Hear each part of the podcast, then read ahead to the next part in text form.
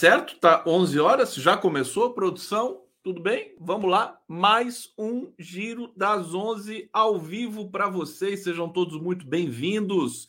Aqui ao vivo pela TV 247, pela TVT de São Paulo. Um bom dia para vocês. Estamos também ao vivo pela Rádio Brasil Atual FM 98,9, pela TV Quirimurê, na Grande Salvador, Bahia e vamos para mais uma jornada aqui de informações de primeiríssima qualidade. Hoje vamos ter a entrada aqui gloriosa do nosso querido Marcelo Auler, direto de Brasília, está fazendo a cobertura ali, é, não do TSE, mas da comissão na CPI, aliás, a comissão de inquérito, a CPI, que hoje vai ouvir, deixa eu conferir aqui com vocês, Alain Diego Rodrigues, Rodrigues dos Santos, que levou explosivo para o caminhão tanque com querosene da, de aviação. É, Auler vai entrar aqui em algum momento e nós vamos receber aqui nosso primeiro convidado já de hoje, que é o meu querido Jefferson Miola, que já está a postos aqui.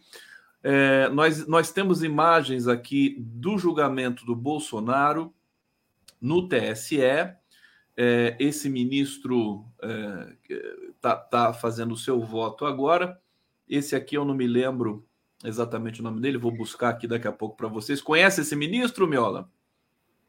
Só de. de Só de, de vista. De, de, vista. Floriano, Floriano de Azevedo Marques. Esse é o Floriano. Isso, isso. Primeiro, bom dia para ti e toda a comunidade e um elogio ao teu fundo da, da, tua. Ah, rapaz, isso aqui deixa eu mostrar para você. É uhum. o fundo, é da artista plástica Cristina Sampaio.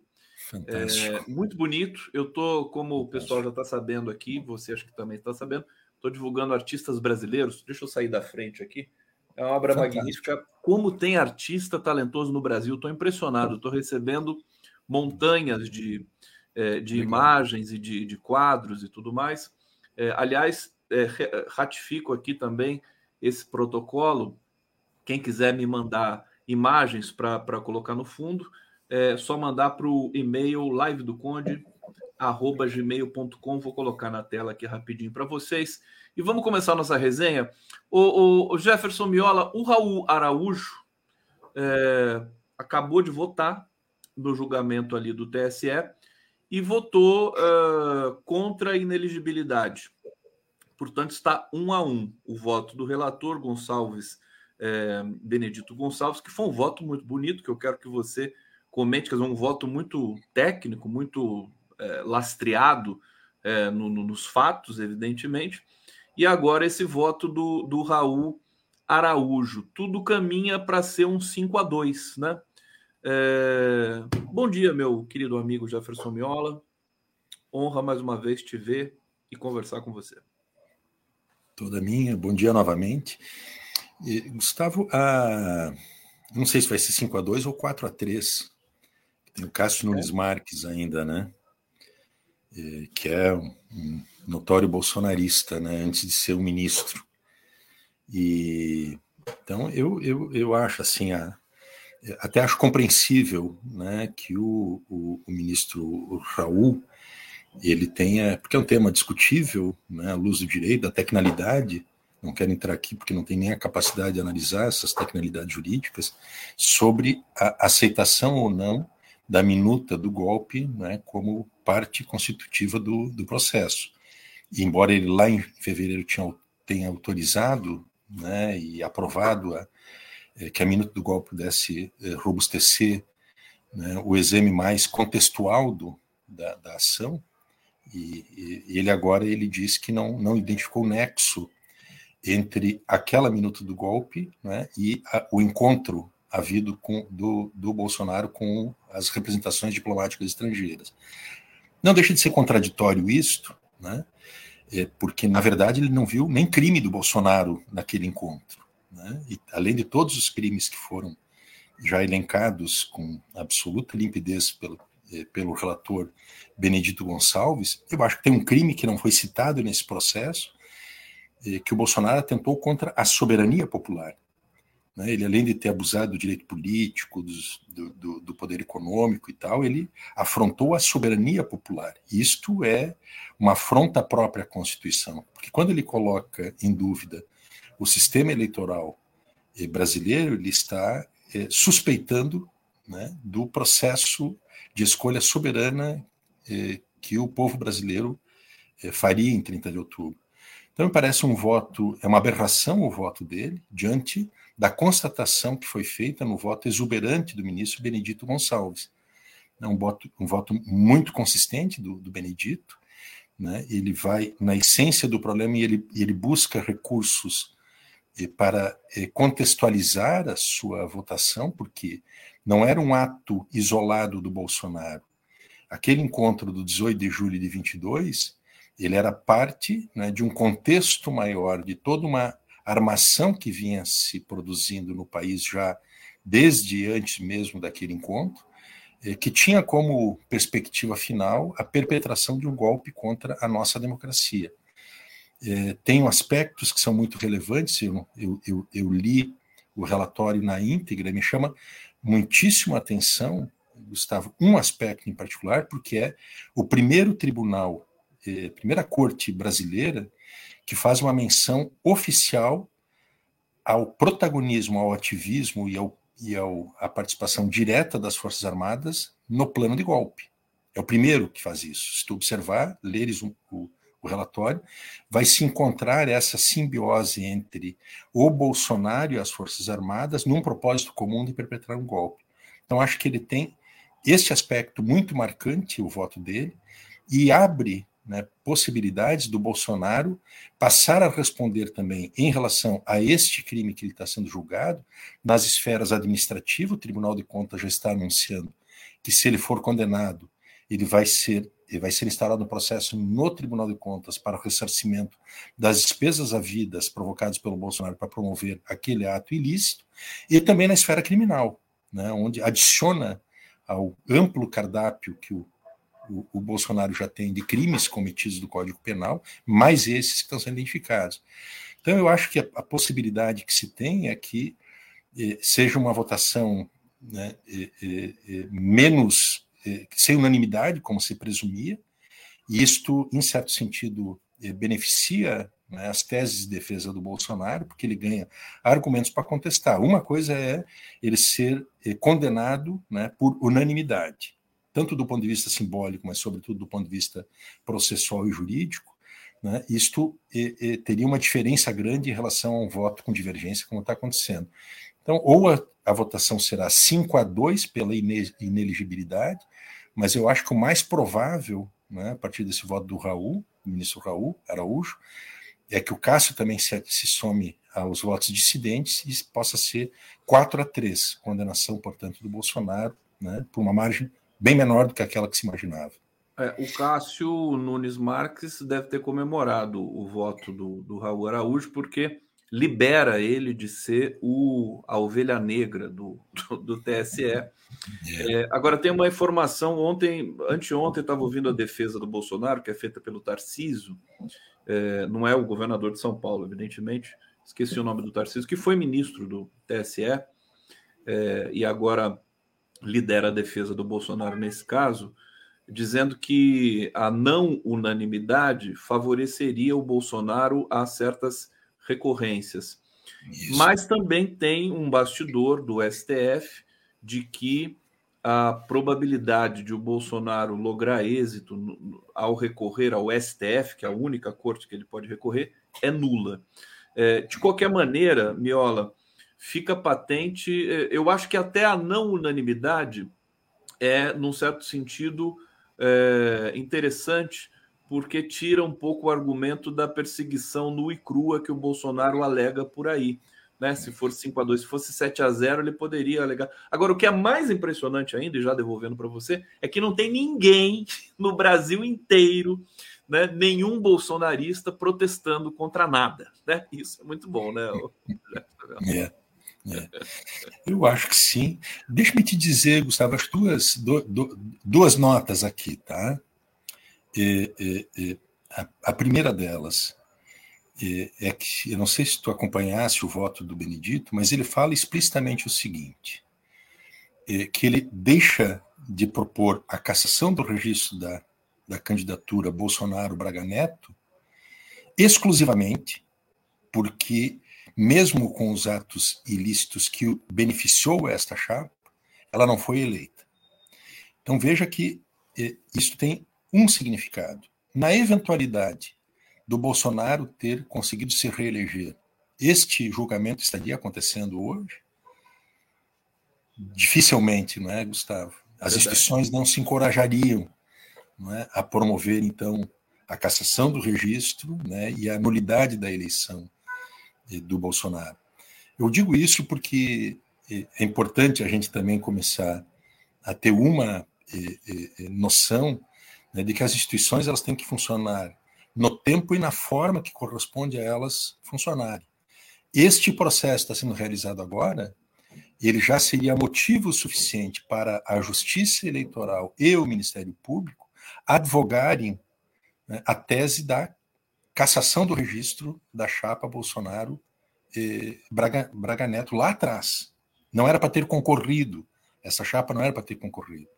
E o segundo lugar é o seguinte: embora esse seja um julgamento muito relevante, importante, que pode inabilitar o Bolsonaro por oito anos, mas ele não eh, encerra né, o encontro que o Bolsonaro tem que ter com a nossa polícia e a nossa justiça. Eh, se, se eu, eu, eu, eu, digo isto porque, conhecendo o padrão dessas instituições do, do, do establishment brasileiro e da sua tendência né, quase incontrolável de sempre buscar arranjos conciliatórios né, para promover né, certas eh, soluções, eh, nós não podemos tolerar né, que este julgamento ele eh, exima o Bolsonaro de continuar respondendo por uma série de outros crimes e barbaridades que ele cometeu e que ele tem que ser devidamente processado, condenado e, na minha opinião, tem motivos de sobra para ele ser preso tanto pelos tribunais nacionais quanto pelos tribunais estrangeiros, o Bolsonaro precisa ser né, julgado. Perfeitamente. Jefferson Miola aqui conosco no Giro das 11. Daqui a pouco o Marcelo Waller vai entrar aqui para dar notícias diretamente de Brasília. Deixa eu ir para o bate-papo. O Orion Ayes está dizendo aqui: domínio da teoria do fato só serve para condenar o PT. Pois é, né? Nunca mais se falou nisso, né? Domínio do fato. É, Rogério Albuquerque de Mercedes, contraditório é extremamente perigoso. Está aqui, está lido. Maria Cristina, estou cansada de esperar por justiça. Rosolene Batista Espinato, Conde, ti, coração, coração, coração, coração, coração, coração, tá aqui. Alaide Carneiro, poxa, Conde, aqui em Feira de Santana temos um grande arquiteto e artista plástico, Juraci Dória. Como faço para mandar? Manda para o e-mail livedoconde.gmail.com. Já vou colocar na tela. Fernando Bai, Há duas penas para golpe, Tiradentes ou Romanov. Quando vejo que está aqui no bastidor o Marcelo Auler, vamos receber o Marcelo aqui, Miola, para ver o que, que ele tem para gente. Marcelo, tudo bom? Bom dia, bom dia, bom Conde. Dia. Bom dia. Bom dia, Miola. Conde, eu dou sorte, né? Sempre eu tenho a companhia do Miola. São é. uma graça, isso é uma graça. Isso é uma graça de vida. Obrigado. Eu Estamos aqui em Brasília Estamos aqui em Brasília, num depoimento esquisitíssimo, Conde. Muito estranho. Nós estamos aqui na Câmara Legislativa do Distrito Federal, na CPI, que está ouvindo o Alain Rodrigues Diego dos Santos. Alain era um ex-vigilante. Agora, hora eles falam que era ponga, informante, infiltrado. É uma história maluca. Concretamente, o Alain foi pego pela polícia porque provas técnicas, como digitais dele, sinais do celular dele, conversas e diálogos dele com o George Washington, está comprovado que ele, e ele não nega isso, levou aquele artefato que deveria explodir o caminhão-tanque de, que a, de querosene de aviação no dia 24, nas proximidades do aeroporto. Ele não nega que fez isso. E há digitais que provam isso. Agora, é verdade que ele fugiu, foi embora. Isso se deu no dia 24. No dia 24, ele participou da ceia no acampamento. Ele estava em Brasília desde o dia 12 de novembro. Ele veio para cá dizendo que passou uma caravana para vir para uma marcha 15 de novembro, ele queria conhecer Brasília e veio por aí, a turismo. Esse aí que está aparecendo no vídeo é ele. É, ele falou que veio aqui atrás do código-fonte, porque disseram que o código-fonte provaria quem realmente ganhou a eleição, embora ele diga que não saiba o que é código-fonte. Ele confessa que conheceu o George Washington no acampamento. Agora, quando ele fala que foi lá levar o artefato, colocar lá, ele diz que se não fizesse isso, a família dele estava ameaçada. E ele não diz quem. Que tipo de ameaça? Falar quem, né? Pois é, ele não diz, diz que não, que ele está falando com os delegados e não vai falar em uma CPI. Que essa CPI não vai levar nada, que vai expô-lo. Reclama que até hoje ele se entregou, ele saiu no dia 25, participou da ceia e resolveu voltar para o Mato Grosso. Tá? É, ia lá em Mato Grosso, ele no dia 16 de janeiro resolveu se apresentar. Ele não estava aqui no dia 8, ele participou sim no dia 12, daquele tumulto na porta da Polícia Federal, mas ele disse que estava ali para apaziguar os ânimos, para não deixar atacarem, que queriam invadir um shopping, queriam fazer quebra-quebra. Tá? É uma estranha história. E ele diz que está ajudando a polícia a identificar os outros. Mas não entra em detalhes. Garante que não explodiria o artefato por conta dele, mas não explica por que, que não explodiria. Confessa que no acampamento se falava em invasão do Supremo, do Congresso e do Planalto. Tá? E aí, é, a gente não está entendendo aonde esse cara quer chegar. É uma história muito estranha isso tudo que está aqui. Rocambolesca. É, é, a gente chama é. essas coisas de rocambolesca, né, Marcelo? Sim. Eu estou tentando ver o que ele falou aqui. Ele disse: não sei se a minha família morreu ou está viva ainda. Eu até sugeri a algum deputado que coloque ele na linha telefônica com a família dele já que ele diz que não tem contato desde que se apresentou no dia 16. Ele está condenado a cinco anos e diz que já está próximo de receber a liberdade provisória. Tá? É... Deixa eu ver se eu tenho mais. Fala em colaborar com a justiça, é...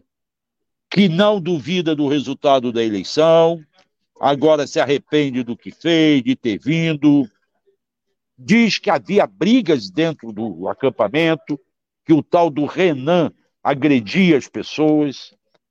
O Renan, no presídio, agride as pessoas, agride índios, que há pessoas dentro do presídio que entraram de gaiato nessa história. Claro. Dentro, Isso dentro todo mundo sabe. Né? Não, dentro do presídio hoje, presídio. lá preso. É, porque estavam de gaiato na história. Estavam ali passando. Né? Não, eles participaram das ocupações, mas sem perceber o que estava acontecendo. Que outros não.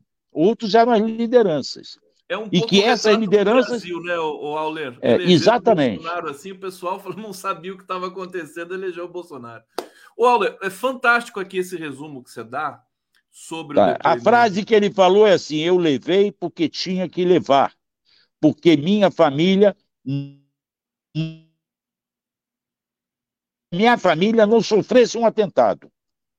Foi por atos de ameaça. Agora ele não diz que tipo de ameaça. É essa que o obrigou a levar os artefatos para lá. Ele disse que àquela altura ele não podia mais desistir.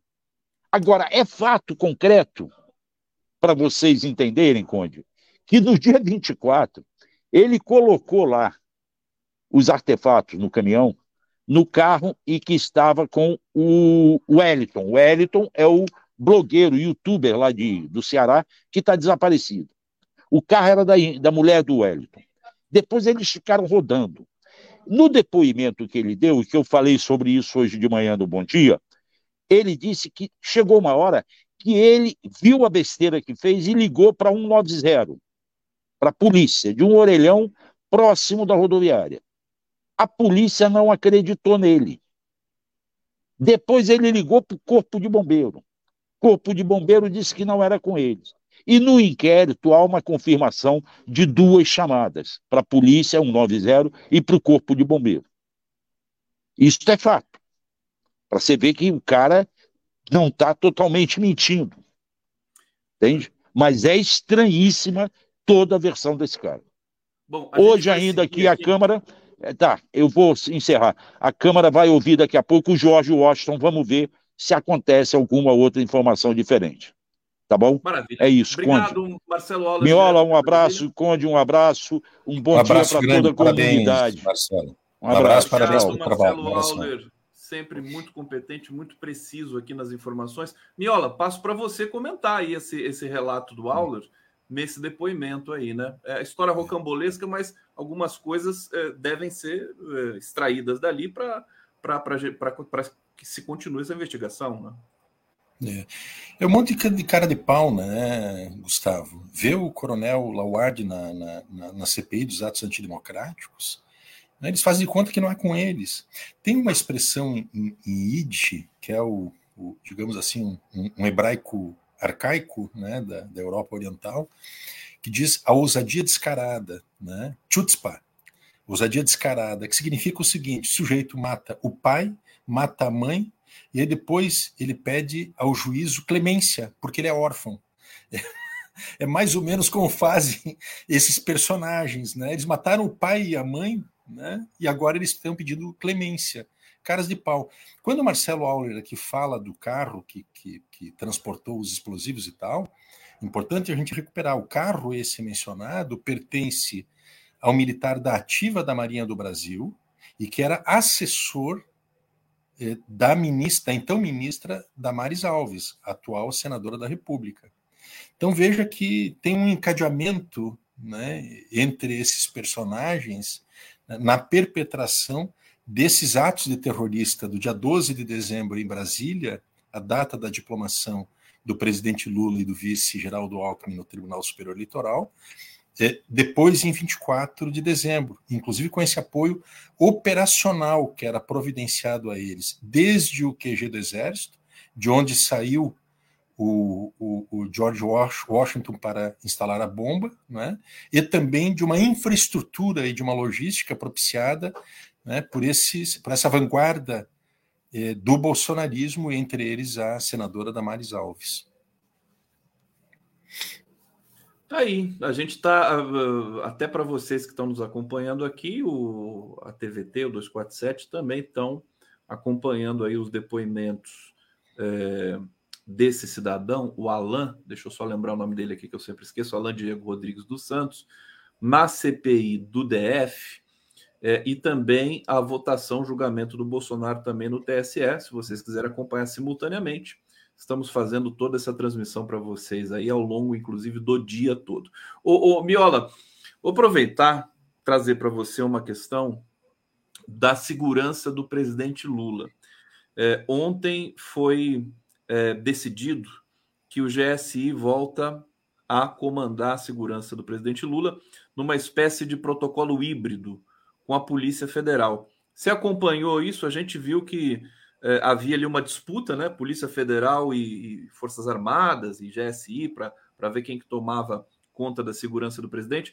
Isso poderia ser um foco de crise, né? É, como é que você leu essa decisão aí, que acho que parte do próprio presidente Lula também, né?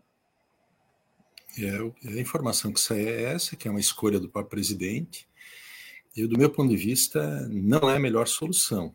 Né? Eu acho que nesse tema é, o governo é, é, está tomando decisões que poderão representar algum risco futuro. Primeiro, de manter o GSI, né, o Gabinete de Segurança Institucional, e segundo, de mantê-lo sobre a, a, a, a coordenação de um general do Exército Brasileiro.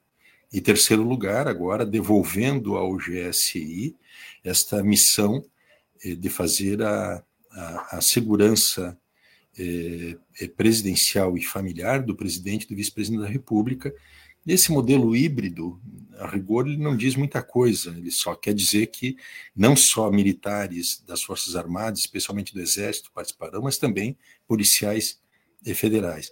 Esse modelo eh, de segurança presidencial executada por militares, Gustavo, ele é praticamente um, modelo nativo nosso. Né? Em, em, várias partes do mundo, né, as grandes potências eh, eh, eh do mundo, o, este tipo de atribuição ela é desempenhada por guardas civis. Né? Então, eu acho que é um, o governo vai na contramão da experiência mundial. Em, em maio ou abril passado, a Polícia Federal promoveu um encontro bastante representativo para coletar experiências mundo afora eh, dos processos de segurança imediata das autoridades eh, chefes de Estado e de governo, eh, e tudo se encaminhava para uma solução diferente desta que o governo acabou finalmente optando.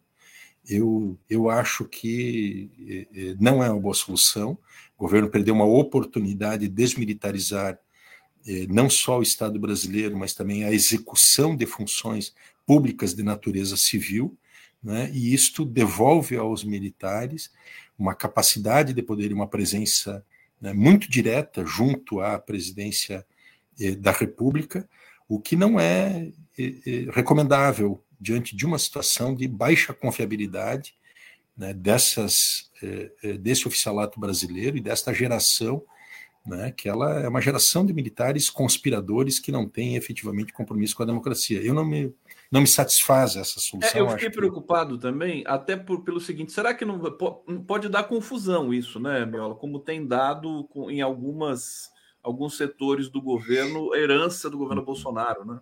É.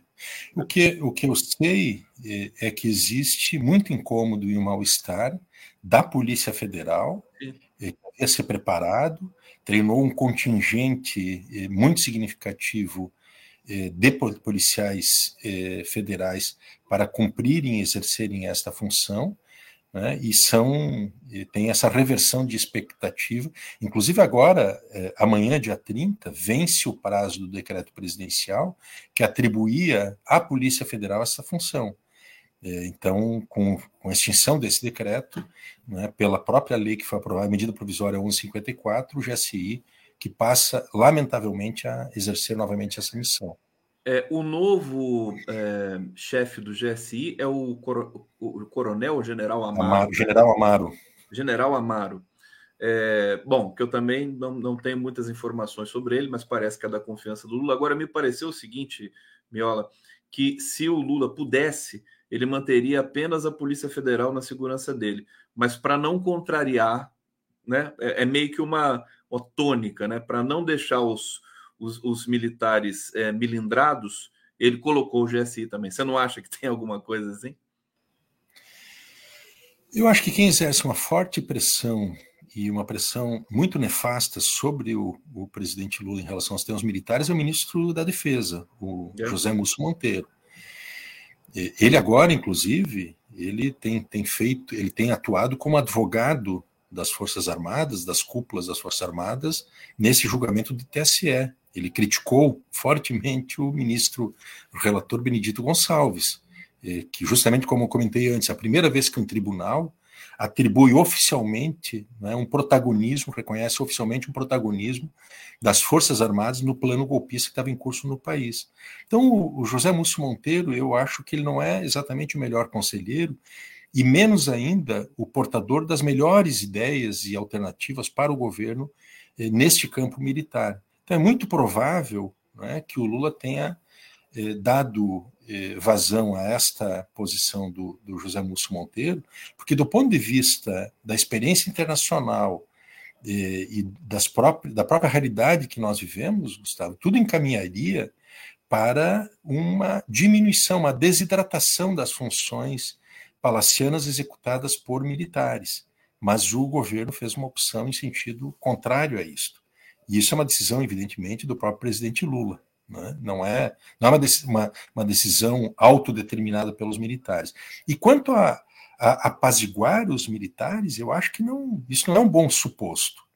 Né? Os militares são servidores públicos E, e pela natureza específica e, e, diferenciada da função que eles exercem, eles estão submetidos, inclusive, a um regramento muito mais rigoroso. Eles devem obediência, eles não têm postulações a fazer ao poder civil. Eles devem obediência incondicional ao poder civil. E com eles funciona assim: dá uma ordem e eles têm que cumprir. Se não cumprirem tal ordem, né, eles são sancionados. Alguém é precisa avisar, né? O Lula, a gente faz aqui esse serviço, né, para o Estado brasileiro, que não pode ceder assim a, a, a essas é, contingências aí do, do Múcio, né? Quer dizer, é tudo bem que nós estamos num momento é, específico de cicatrização de feridas, mas se aceitar essas, é, é essas é, infantilidades aí da, do, da, do, dos militares, a tendência é que dê problema de novo um dia. Ô, meu querido Jefferson Mello, vamos falar de outro tema que você resenhou brilhantemente, como de costume, que é sobre o Arthur Lira. É, eu, tô, eu tô muito intrigado, na verdade, com, com da maneira com que a imprensa e o governo têm tratado o Arthur Lira. É, não sei se parece o gato de Schrödinger, né? não, não, sei se ele está dentro da caixa, se ele está se ele tá morto se ele está vivo, porque é, ora ele é desenhado como todo poderoso e tudo mais, com deputados na mão, mas ele está muito é, acossado pela Polícia Federal no sentido de que pessoas ligadas a ele, né, estão sendo investigadas e ele próprio e, e o artigo que você é, é, destacou uh, é sobre o patrimônio do Arthur Lira. Desvende, por favor, para todos nós o enigma, essa esfinge chamada Arthur Lira, querido Um sujeito poderosíssimo, né? Ele tem nada mais, nada menos do que aproximadamente 200 eh, eh, parlamentares, deputadocratas, né, que conformam este bando né, que define o rumo que o Congresso vai tomar em relação às decisões né, que são votadas é muito poderoso. Eu acho que ele foi alvejado, né, é, em cheio, ele está debilitado, ele está enfraquecido, né, e é evidente né, que ele está envolvido em escândalos monumentais de corrupção no manuseio eh, das emendas parlamentares dentro desse esquema chamado chamado orçamento secreto. E orçamento secreto é o, o, o como é, é o principal dispositivo de poder né, que o Arthur Lira tem para manter seu bando de 240, 250 eh, deputados. Eu acho que ele. Eh, eh, eu fiz um levantamento, Gustavo, a partir das declarações de bens do Arthur Lira nas sucessivas disputas que ele fez para deputado federal desde 2006 em diante. e, o, e o que se observa é uma evolução patrimonial considerável. Ele teve uma variação de mais de 240% eh, na eleição de 2022 em relação à eleição de 2018, são 4 milhões e 200 mil reais que ele cresce no seu patrimônio, eh, e ele alegou, quando saíram aquelas revelações sobre os, o, o, o livro caixa da contabilidade, né, do esquema de corrupção de desvio de dinheiro do kit robótica, né, ele alegou que todas as despesas dele ou de familiares elas são pagas é, com os recursos do seu mandato ou então a sua eh, receita como um, um, um, empresário rural. Mas eh, mesmo que a gente somasse, que ele, ele, ele conseguisse a proeza de nos quatro anos da legislatura, de 2019 a 2022, ele poupasse 100% né, dos seus salários, inclusive o 13 terceiro, ele no máximo ele conseguiria acumular 1 milhão e 700 mil reais diante de uma acréscimo patrimonial de 4 milhões e 200 mil reais. Não tem magia nisso. O que explica isso? Esta coincidência de uma enorme variação né, patrimonial do Arthur Lira em relação às eleições anteriores é que, no meio do caminho, teve uma coisa chamada orçamento secreto. O orçamento secreto é esse dispositivo né, milagroso né, que multiplica o patrimônio do Arthur Lira. Eu acho que para o governo né, é uma notícia excelente o enfraquecimento do Arthur Lira. Agora, eu não vejo como o governo agir de outra maneira que não seja esta que está agindo. O governo tem que, na minha percepção, ele tem que jogar parado nesse caso.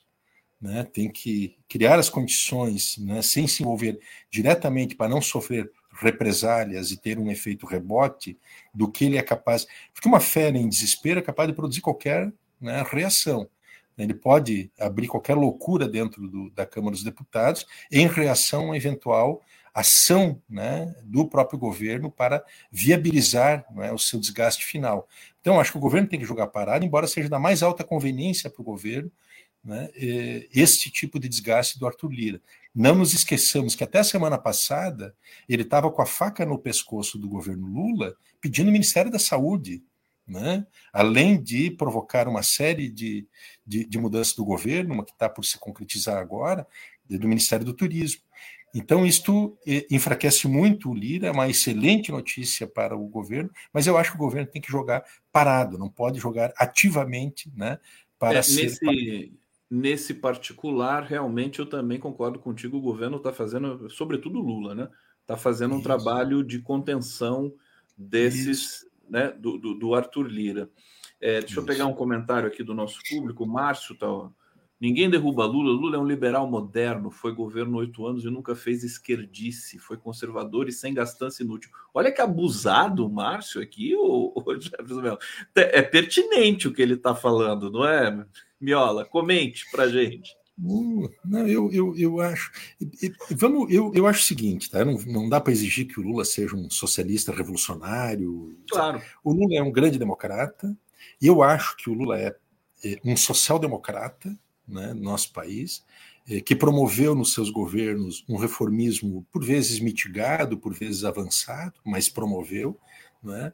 E nas condições desse país, Gustavo, com esse brutal, essa brutal desigualdade, essas assimetrias, vamos combinar que um projeto social-democrata ele já é uma espécie de um nirvana né, diante desse desastre, dessa barbárie que nós vivemos. Né?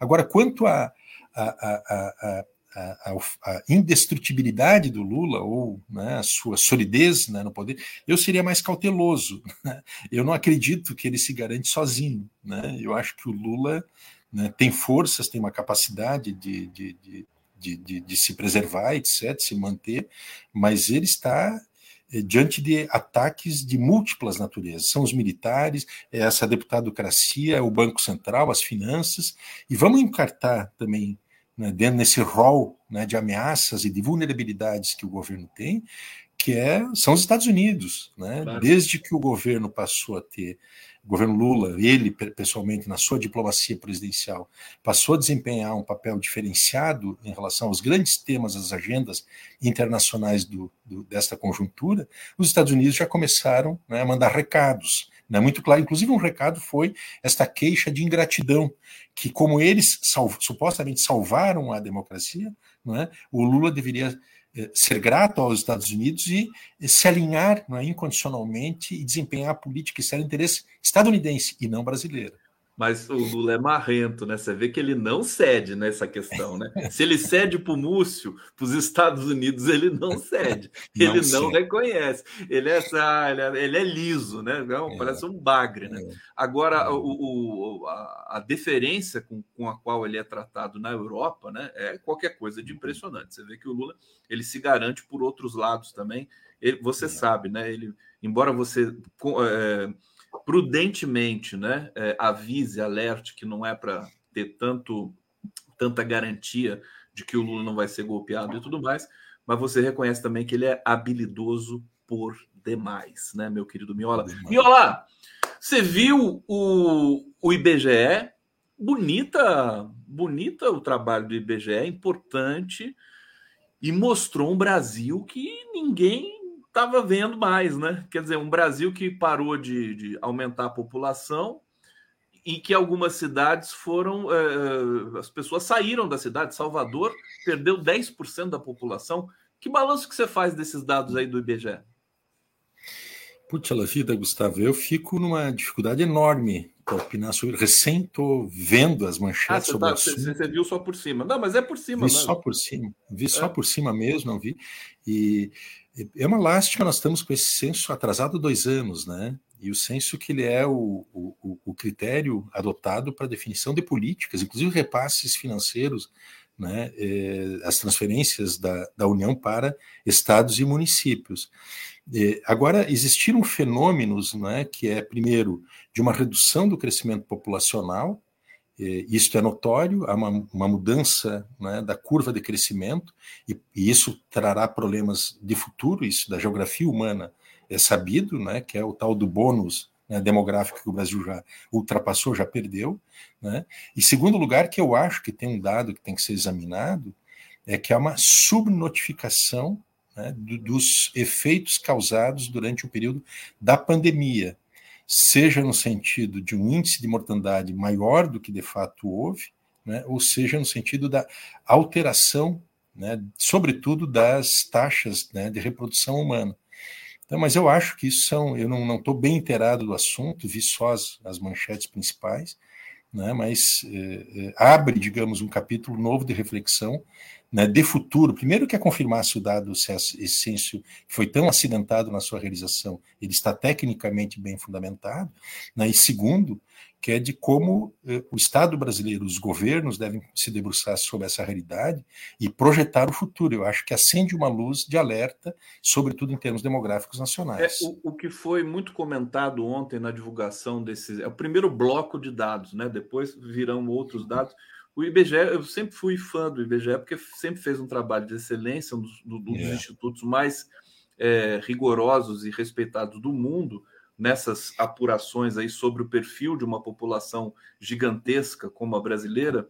É, o que chamou mais atenção foi justamente isso, quer dizer, a projeção de que o Brasil ia ter 210, 214 yeah. milhões de habitantes ela, ela fracassou, quer dizer, está com 203 mil, 203 milhões, é, descontando aí os, os assassinatos que o Bolsonaro cometeu, né, diretamente, na pandemia, as, as, os que deixaram de nascer, as pessoas que morreram por outras doenças pela, pela má conduta do, dos ministérios da saúde, enfim, todo esse pesadelo. Sim. Foram 10 anos de pesadelo no Brasil, né, Omiola?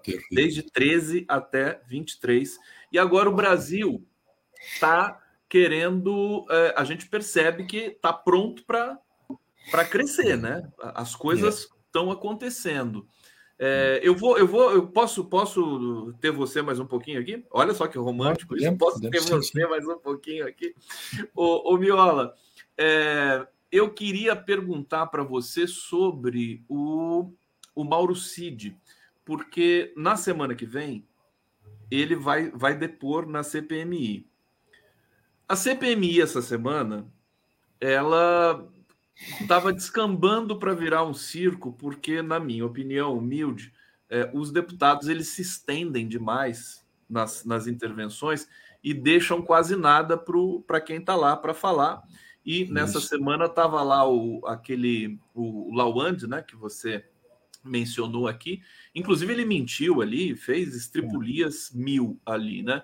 É, a informação que também chega aqui para a gente de bastidor é que a oposição já não quer mais a CPI, estão cansados da CPI, não deu certo, né, o, o Miola? É, a é. oposição não conseguiu capitalizar para ela ou inverter a narrativa do golpe. É, sobre o, aquilo que está por vir do Mauro Cid, quer dizer, pro, provavelmente ele vai depor na CPI junto com um novo lote de é, mensagens que, que vai ser divulgado pela Polícia Federal do glorioso celular daquela criatura. Eu queria um é. balanço teu sobre é. esse Gustavo, eu tenho acompanhado as sessões da CPI, né, e eu acho que elas confirmam né, o que a gente já vinha, as preocupações que se tinha antes. Né. E, as, e, o governo, se não fizer um ajuste né, de procedimento, no sentido de definir melhor, delimitar, ter uma estratégia mais clara de parte dos seus senadores e deputados, né, ele corre o risco de desaproveitar uma grande oportunidade. Essa CPI que ela surgiu né, por força e pressão da oposição, ela tinha tudo para ser um tiro no pé da própria oposição, porque é insustentável né, o que eles pretendem de impor uma narrativa, segundo eles dizem, né, de que o próprio governo que provocou os atos do 8 de, de janeiro.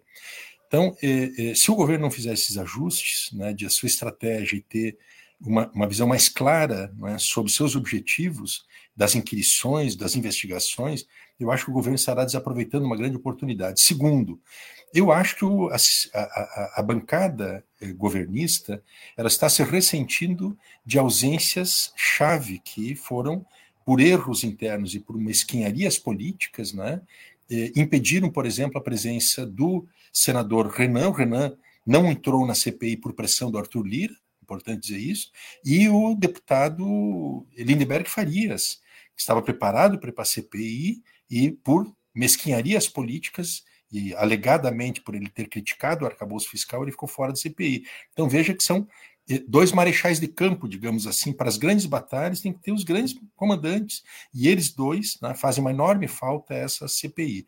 E terceiro lugar, Gustavo, que eu acho que procedimentalmente os deputados e senadores, né, que têm os seus 10 minutos para inquirição dos investigados e das testemunhas, eles têm que aproveitar o tempo não para ficar xingando os depoentes, eles não têm por que ficar xingando, ficar ofendendo, né, ficar expondo, humilhando os, os, os, os, os depoentes, e menos ainda para fazer proselitismo político.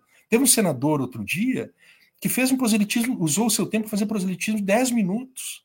Aí eu te pergunto qual é a eficácia investigativa que isso tem para uma CPI? É uma comissão parlamentar de inquérito, de investigação. Ela investiga. Então, se o sujeito vai lá e ele tem um, um, um, um rol de ilícitos cometidos, é em relação a isso que tem que se questionar o personagem para enquadrá-lo, para incriminá-lo, para comprometê-lo, para responsabilizá-lo. Então, eu acho que tem um, esse também, que é um desperdício de tempo da CPI, que os parlamentares têm esse cacuete. Ao invés de perguntar objetivamente, interpelar e gerar contradições, eles acabam favorecendo a vida dos depoentes. Esse Laward, por exemplo, foi favorecido em várias circunstâncias. Bastava alguém pegar aquelas perguntas e repetir expor ele a essa repetição para que produza contradições. Então eu acho que falta isso e com Mauro Cid indo lá, eu espero, Gustavo, que tenha Eles se preparem, pelo bem, menos, né? Se preparem, se preparem, porque ali é uma espécie de um oráculo dos acontecimentos golpistas. Então esse personagem, ele é central em toda a trama. E esse personagem está ele é o, o ponto de enlace entre o Bolsonaro e as cúpulas partidarizadas das Forças Armadas. Ele é a chave. Esse é o depoimento chave. E eu espero que a bancada governista se prepare adequadamente, não se preocupar com o espetáculo, mas se preocupar com a eficácia investigativa que concerne a uma comissão parlamentar mista de inquérito como é esta, né, que está estabelecida. Jefferson Miola, brigadíssimo pela presença aqui no Giro das Onze. É, a gente vai continuar cobrindo todas essas informações e notícias. O Miguel Paiva está chegando aqui. E Muito te bem. vejo na, na, semana que vem, meu querido, meu querido Jefferson Miola. Muito bom. Um bom fim de semana. Um abraço grande para ti, Gustavo. Até mais. Tchau, tchau. Vamos lá.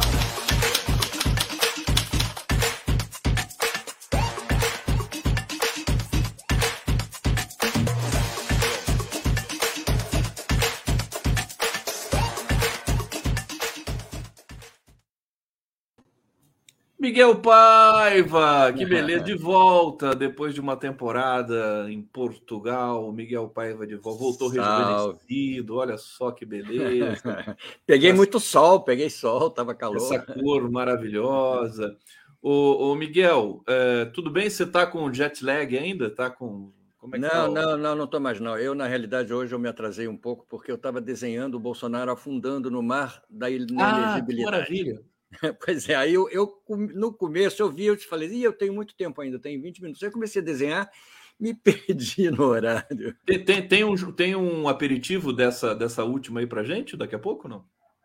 Ah, eu, eu, quer dizer, eu posso até te mandar. Você desenha, você pode mostrar o papel para gente, né? Não, ô, ô Miguel, é, olha só, eu, tô, eu, eu, eu, comecei a divulgar artistas brasileiros no meu fundo, no, no, no Chroma Key. Olha que coisa hum. bonita isso aqui. Eu é só um detalhe, né? É, é, muito legal, muito legal. Eu estou impressionado com a quantidade de artistas plásticos que, de, de absoluta e profunda excelência que estão espalhados pelo Brasil todo. Acho que eu vou acabar fazendo uma exposição, alguma coisa esse, de tal. Esse fundo aí de quem é? Isso aqui é de uma artista chamada Cristina Sampaio. Ah. Eu vou até trocar agora, porque ele já ficou bastante. Eu tenho, eu tenho outros aqui, quer ver? É, trabalhos assim delicados, com muita personalidade. Aqui, isso aqui é uma outra obra dela. Você vê muito que é um, é um detalhe, é um, né? De um pra, rosto, pra né? É, é, Exatamente. Muito, é muito, bonito. Muito bonito. Depois eu, eu, vou trazer mais artistas aqui durante o, o, o Giro das Onze. Miguel Paiva, é, primeiro me diga diz lá. o seguinte: diga, diga. Não, não, fala. Eu estou esperando a sua, sua indagação. Eu não tenho nada. A minha indagação, assim, o, o, Joca foi te buscar no aeroporto? Não, ele não foi. Ele, não, ele nem estava em casa. Ele estava na, na casa da, da filha da Ângela, porque ele ficava lá de noite com ela. Ele, ela levava ele para casa. Aí nós chegamos em casa, ela estava na casa dela. Então nós pudemos arrumar tudo aqui, desfazer as malas. Calma. Chegamos no fim da tarde, início da noite. E aí ele veio. Quando ele veio, ele subiu disparado a escada com a colheira ainda e tudo. Ficou doido. Foi, ficou doido. Foi uma festa. Aí imediatamente deitou no sofá e dormiu. O, o cachorro é o bulldog francês é. do Miguel Paiva. Para quem não sabe, que é uma simpatia, é lindo. Vou ver se eu trago uma foto dele aqui. Ô, Miguel, você sabe que às vezes eu vejo no, no YouTube hum. aqueles vídeos dos cães que vão buscar os, os, os, pais, os donos, enfim, no aeroporto. É, é. tão alucinante. Eu, é nunca, eu nunca fiz isso, não. Eu acho isso um pouco demais. É, o, jo, o Joca também não é tão escandaloso assim. Né? Não, eu já fiquei, eu fiquei surpreso com a minha reação ontem, de ficar tão tranquilo assim, chegar em casa e tudo, ele não estar em casa depois de quase 40 dias, né? Foi, foi bastante tempo. Então eu, mas eu fiquei surpreso com a minha reação. Aí quando ele chegou foi ótimo, mas eu, o cachorro tem uma uma noção de, de tempo de emoção é, é, muito grande. Eu fiquei sabendo que ele fez xixi pela casa toda, entendeu? Ah, então eles quando, quando o, o, o, o pai não, não está, exatamente, é exatamente. Aí eu, eu, mas ele, mas imediatamente depois que ele viu a gente, ele deitou e dormiu estava tranquilo. E quando ele foi para o quarto, que eu levei ele para o quarto, ele tem a caminha dele lá, lá no nosso quarto, ele foi correndo para o quarto. Ele foi que bonitinho. Eu pergunto do Joca para o Miguel, que eu sei que é o xodó dele, a paixão é, do, é, do Miguel. Adoro, Ô, Miguel, ah. julgamento do pestilento.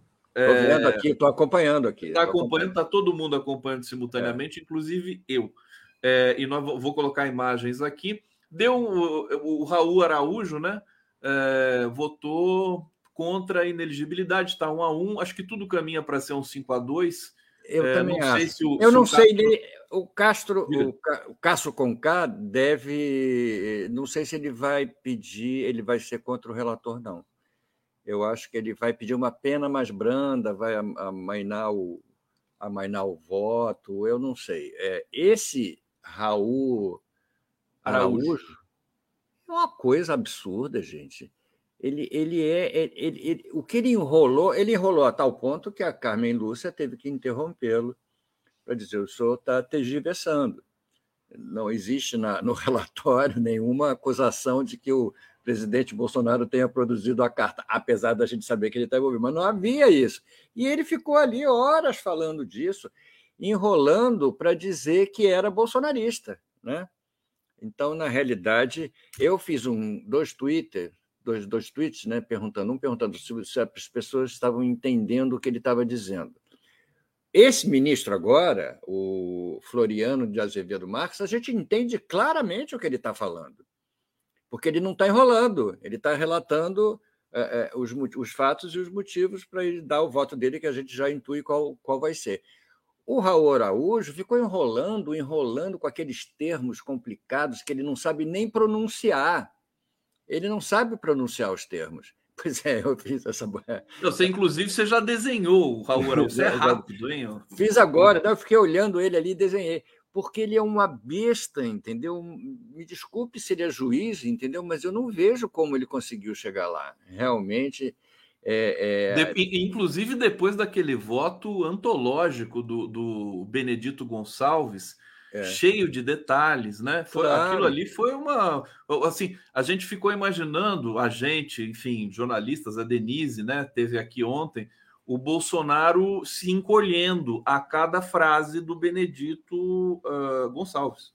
O Benedito foi de uma clareza, entendeu? Impressionante. Agora, esse Raul, Raul Araújo é, foi de uma, de uma confusão é, é, verborrágica que você não conseguia entender. Ele estava assim, uma hora você dizia, não, ele concordava, mas achava que não era suficiente.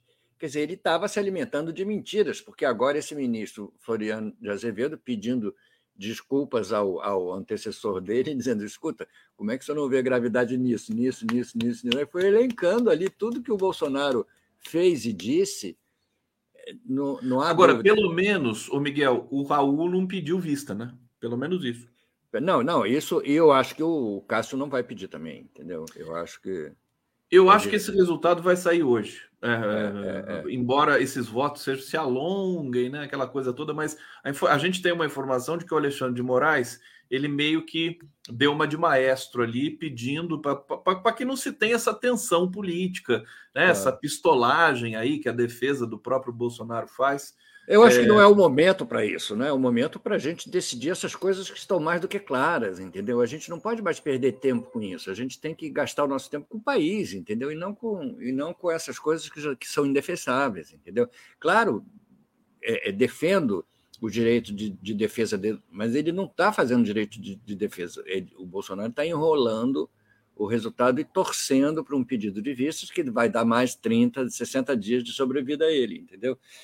Então, eu acho isso, está na hora de, de, dar um chega para ele. Eu acho que os ministros que, se fizerem isso, vão ficar muito isolados diante da, da, da, da opinião pública, diante das instituições. Tanto é que esse Raul Araújo, que tinha tudo para votar, para pedir não, vista, não pediu.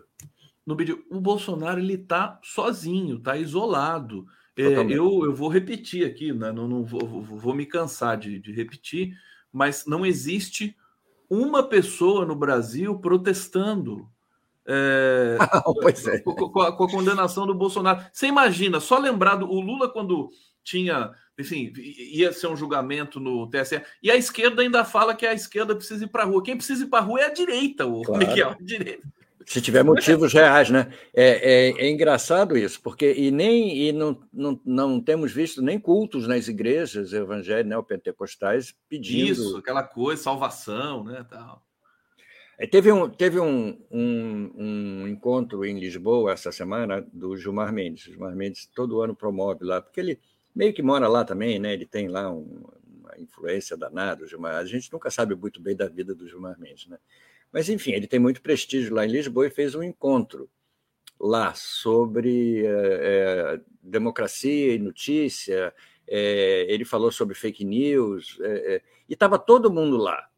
Estava o, o estava o, o, Barroso, estava o Alexandre de Moraes, estava todo, todo mundo. Eles é, é o evento que o Gilmar Mendes organiza em Portugal Exatamente, anualmente é, e que está é. toda todo o Brasil, do, do, autoridades estão lá. Todo mundo. O, o Alexandre Moraes voltou rapidinho, deve ter voltado ontem no mesmo voo que eu, mas eu não vi. Eu só vi o Cláudio Castro. É Cláudio Castro o nome dele?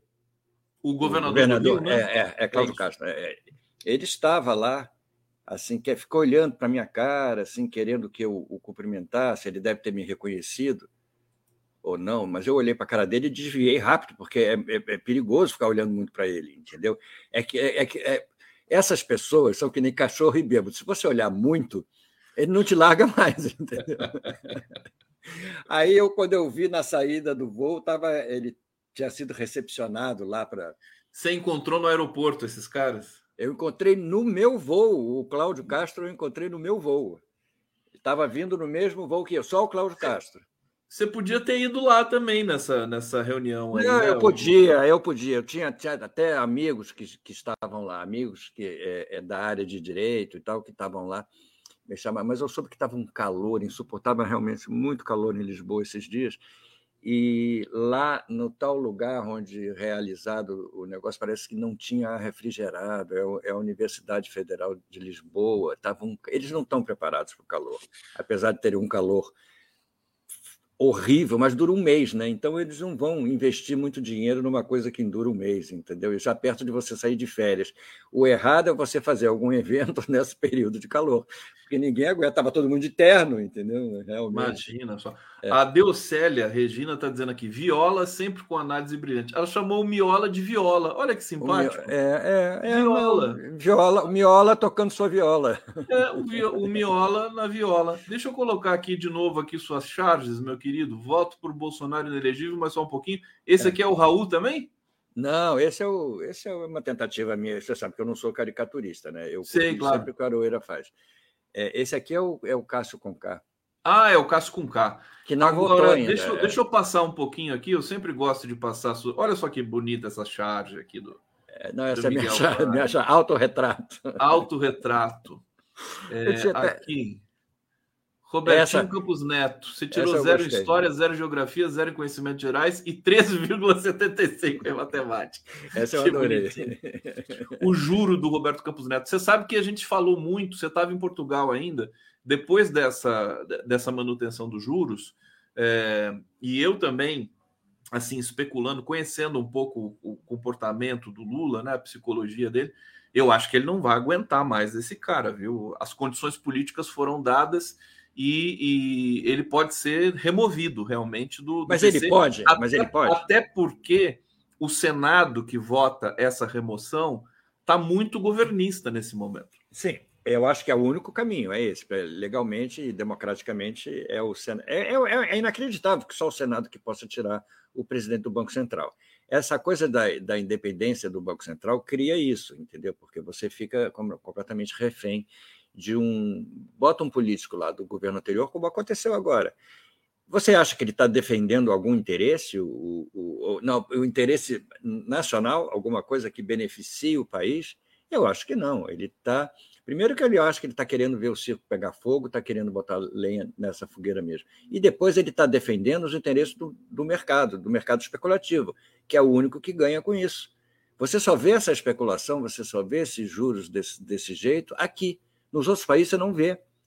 Não, não há essa discussão. E a informação que a gente tem é que a, que a inflação na Europa está bem maior que a do Brasil. Em Portugal, é, ela está. É, tá, tá. Não, em Portugal a crise é enorme. É, em Portugal os preços subiram demais.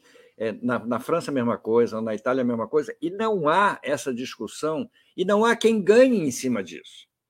Há uma, há uma conjuntura Talvez tenha até quem ganhe em cima disso, mas não é essa coisa programada como é aqui, planejada como é aqui, que faz parte do ser rico. Ser rico significa ter dinheiro no mercado e ganhar dinheiro com a, com a especulação.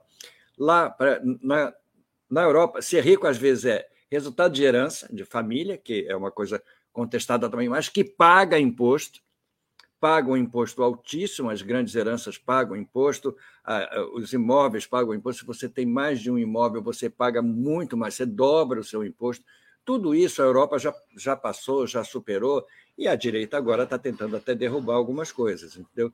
Mas é muito difícil porque isso está institucionalizado, entendeu? Agora, ganhar dinheiro com a alta dos juros, isso eu nunca vi, entendeu? Só que, só que realmente. É, no Brasil tem, mas até a Faria Lima está contra o, o, Campos Neto nesse momento. É, e, e, e, só para não é, deixar aqui a informação pela metade, a ata do Copom que saiu ontem é, expressou a, a, a maioria do, dos diretores, que são oito nesse momento, acho que em geral são nove, agora tem oito, não sei porquê, é, pela é, é, cinco diretores se manifestaram pela possível redução dos juros em agosto. É, não, não, não. É, e os outros três ainda não.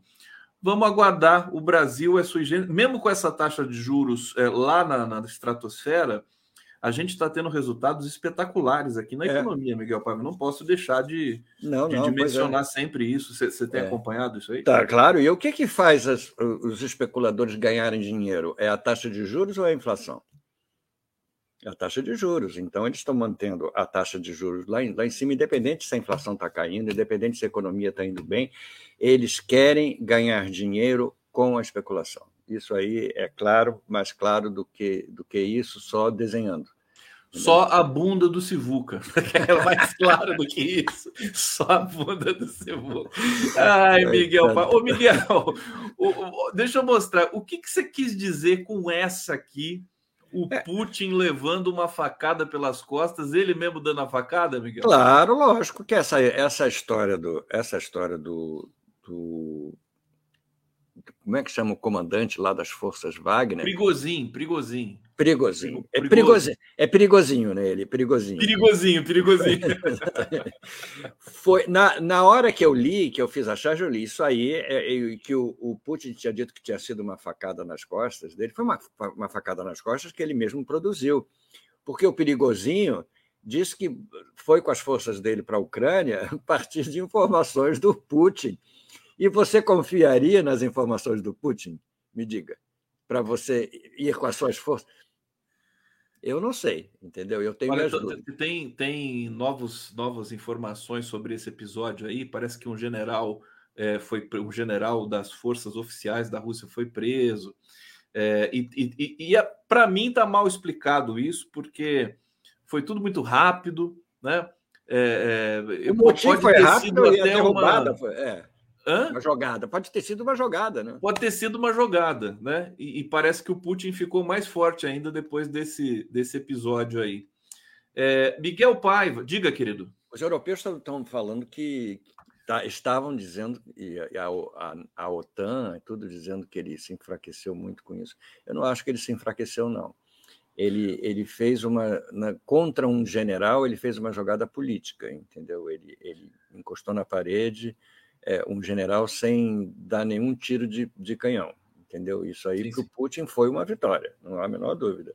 Sim. agora os europeus estão putos com o Putin né o, todos, o todos todos estão putos né? O, o, Lula até tomou ele, inclusive ele disse isso porque as pessoas perguntam para ele quando ele vai para a Europa ah não sei o que a guerra da Ucrânia e tal. Ele falou olha evidente que os europeus estão aqui no, no quintal dessa guerra e que a percepção deles vai ser muito mais é, sensível, né, do, do, daquela com a qual eu tenho. Eu quero paz. Aí o Lula disse: Eu quero paz. Aliás, Miguel, aproveitando a passagem do Lula pela França, acho que você estava em Portugal ainda. Você chegou tá. a acompanhar? Cheguei, Fez um foi... discurso assim inacreditável, né? Espetacular, espetacular. Ele foi é, o Lula é engraçado. A, a, a, ao, ao, que me parece que nesses anos que ele ficou, esses dias que ele ficou, esses quase dois anos que ele ficou preso, ele aproveitou para se aperfeiçoar em duas coisas: na sabedoria dele e no amor. Entendeu? Foram as duas coisas que ele realmente virou é, uma pessoa especialíssima, entendeu? Porque ele ele ele está sábio, né? Ele está sabendo se comportar de um jeito muito sábio, entendeu? Ele não é, é mesmo mesmo na, naquele, naquilo que ele diz que a imprensa oficial aqui adora cair em cima, entendeu? Ele acabou provando que estava certo, entendeu?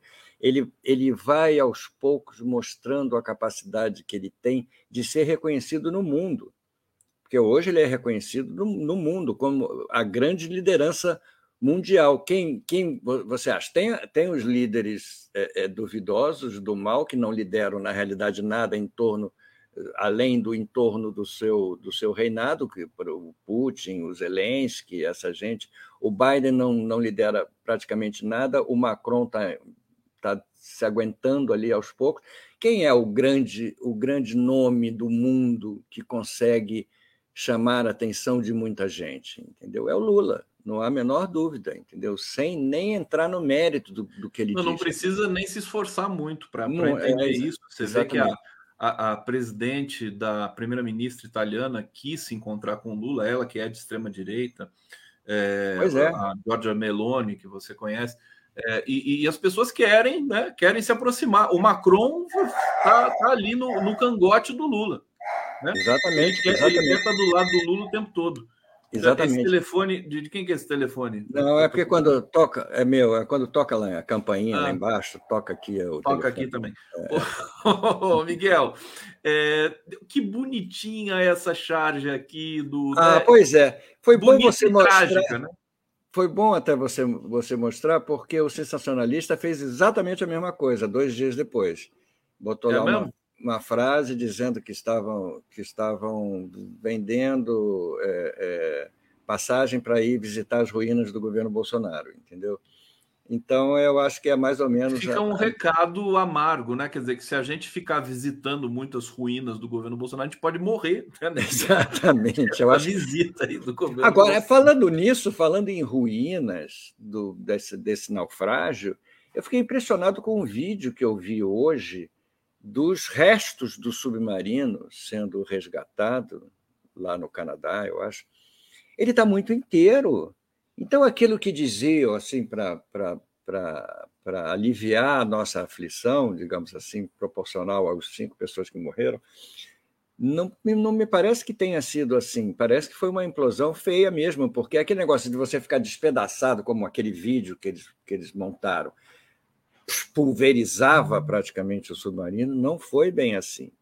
Ficaram partes inteiras é, é, lá embaixo e parece que resgataram partes humanas também. Dizer, então, pois é, sido... que é. tragédia isso, né? Tragédia, Uma coisa assim é, terrível. Agora também mostrou como a humanidade está doente, né? Porque se mobiliza todo um aparato midiático, estrutural, operacional para resgatar cinco milionários ou dois, três milionários, enfim, e, e o, o, quando você tem naufrágios ali no Mediterrâneo e outros ah, lugares. Recentemente, no mesmo as dia. As pessoas, inclusive o poder público da, dos países, trabalham para afundar mesmo aquilo lá, né? É uma é, coisa. Na eh, costa da Itália, na costa da Itália teve um naufrágio de 500 pessoas, entendeu? Morreram mais de 50. Sim, no, no, mesmo momento, né? No mesmo dia, eu acho. No mesmo dia. No mesmo dia. Miguel então, Paiva aqui no Giro. O Só Zé mais um. Diga, ah, o Zé de Abreu vem aí, né? O Zé de Abreu é o Zé de Abreu vem aí, ele já está aqui e, e, eu acho que eu vou colocar ele já. Bota Olha só, ele junto. Vou colocar antes da hora. É, gente, eu quero até ver vocês estava dois. lá no Espaço Talante com o Cis. Estava, exatamente. Na minha... Como é Você... que tá, Zé? Você está onde, Zé? Eu agora estou no Rio, estou gravando Guerreiros ah, do Sol, uma minissérie ah, da Globo. Entendi. Eu, eu por, a, por a primeira vez em nove anos que eu, que eu vou ficar entre uma novela e a outra, eu vou ficar no Brasil. É, é Mas é normalmente eu acabo uma novela e saio. Mas eu fiz um teste, outro dia eu fui no médico em Ipanema, e lá no comecinho de Ipanema, né, na, na, na Praça... General Osório. É, General Osório. Vinha a pé até o Jobi não fui xingado nenhuma vez, não, não ouvi gritar Lei Rouanet nenhuma vez. Isso. E aí eu me senti, quando chegou no Jobi, sentei, tomei um chopinho, ah. dois turistas me pedi fotografia, um como presidente, outro como ator, e eu acho que mudou o clima. Aí depois eu já fui duas vezes para São Paulo e uma para Foz. E aeroporto era sempre um lugar complicado, né? E ficava um boné até aqui, óculos escuros, máscara. Mas você sabe, Zé, eu não, eu não sei se acontece com, com você, a gente acompanha muito o Zé, e, e a Ângela, é, como foi atriz da Globo também, ela é muito espinafrada quando ela, ela publica alguma coisa. É, mas é assim, espinafrada dela ter que bloquear a pessoa, a pessoa grosseira, não, agressiva. Eu, eu, o Zé também foi aos artistas. É uma coisa. É, exatamente, porque eu não sou, eu não sou, eu sou às vezes criticado, e, enfim, como, como todo, todo mundo é, basta você ser de esquerda que a pessoa. Mas eles não me atacam tanto quanto Posso, posso explicar esse fenômeno? Pode, eu tenho claro. explicação para esse fenômeno. É porque você é pessoa pública e publicamente é, é, defende a democracia. E o Zé é a mesma coisa. Quer dizer, o Zé vai para cima, você vai para cima também, do, do, teu jeito, quer dizer, com a tua. Mas crítica, tem uma coisa da Globo também, ele já está. É, eu acho que tem uma coisa da Globo. Tem gente que me ataca sem saber que eu, que eu fui autoproclamado, que eu briguei com a Regina Duarte. Tem gente que só me ataca por ser Globo lixo. Exatamente, exatamente. E, Mas eu... e tem gente que não, muita gente sabe. Aí tem a história. Agora, José, e a coisa da mamata, a coisa da mamata não mamata, sai é. da cabeça deles, entendeu? A mamata não, mas, é mas eles estão em agora, eles estão encolhidos. E o Zé falou, quer dizer, mudou, mudou essa. Pô, mudou o astral. Eu outro dia estava conversando com um, um, amigo e eu, eu acho que quando muda o presidente, muda a correlação de forças. Quer dizer, eu acho que quando estava o Bolsonaro, como era aquele troglodita, aquela coisa tosca, o cara devia pensar assim: qualquer coisa eu chamo o PM, o PM vai ficar do meu lado. É, exatamente. Vai ficar é. do lado do presidente. Agora eles estão em dúvida. É. Se o PM ficar do lado do presidente, vai ficar do meu lado. Entendeu? Pode vir o PM e falar assim: não para de atrapalhar o ator que ele está caminhando na rua, ele tem direito, sei lá, porque teve coisa de ir ao supermercado e um cara ficar aqui no meu ouvido. PT acabou, hein? Acabou o PT. Acabou o PT. Quando eu fui no, no, no Faustão, defender, o, denunciar o golpe contra Dilma, foi uns 15 dias antes do golpe. Aquilo foi um invadir o celular da minha família inteira, que estava tudo no meu CPF. E aí começaram a atacar. Foi, eu nunca tinha, eu não tinha WhatsApp.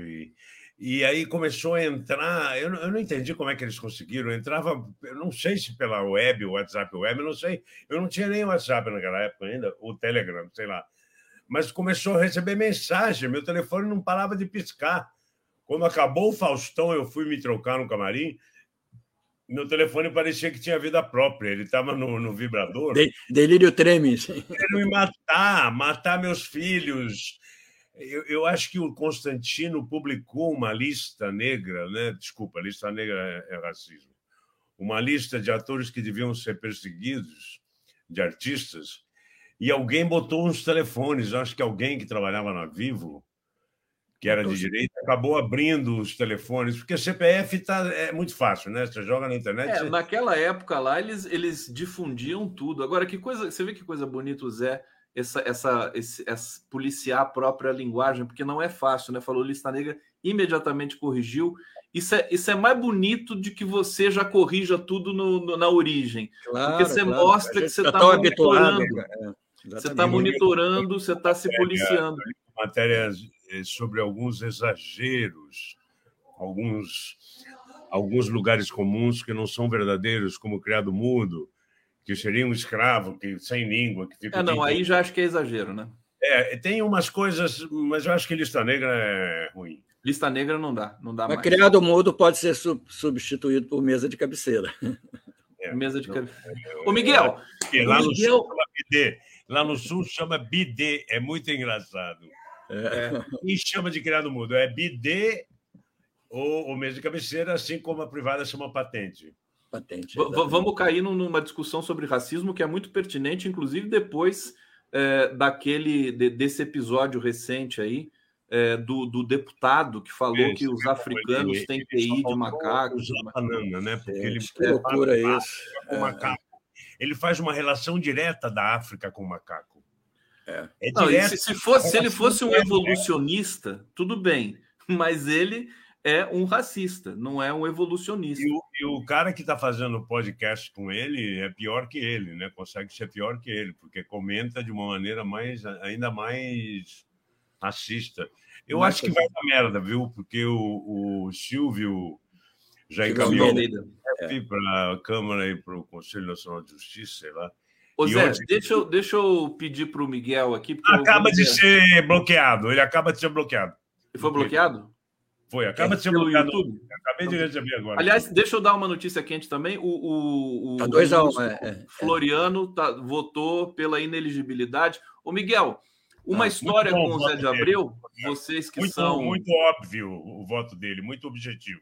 É, eu falei isso aqui. Tem, tem uma história com o Zé de Abreu para contar para gente?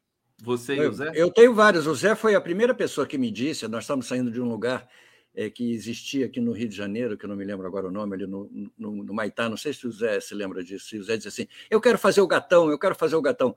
Era, um, era uma casa de shows que tinha ali no, na esquina da, do, do Maitá.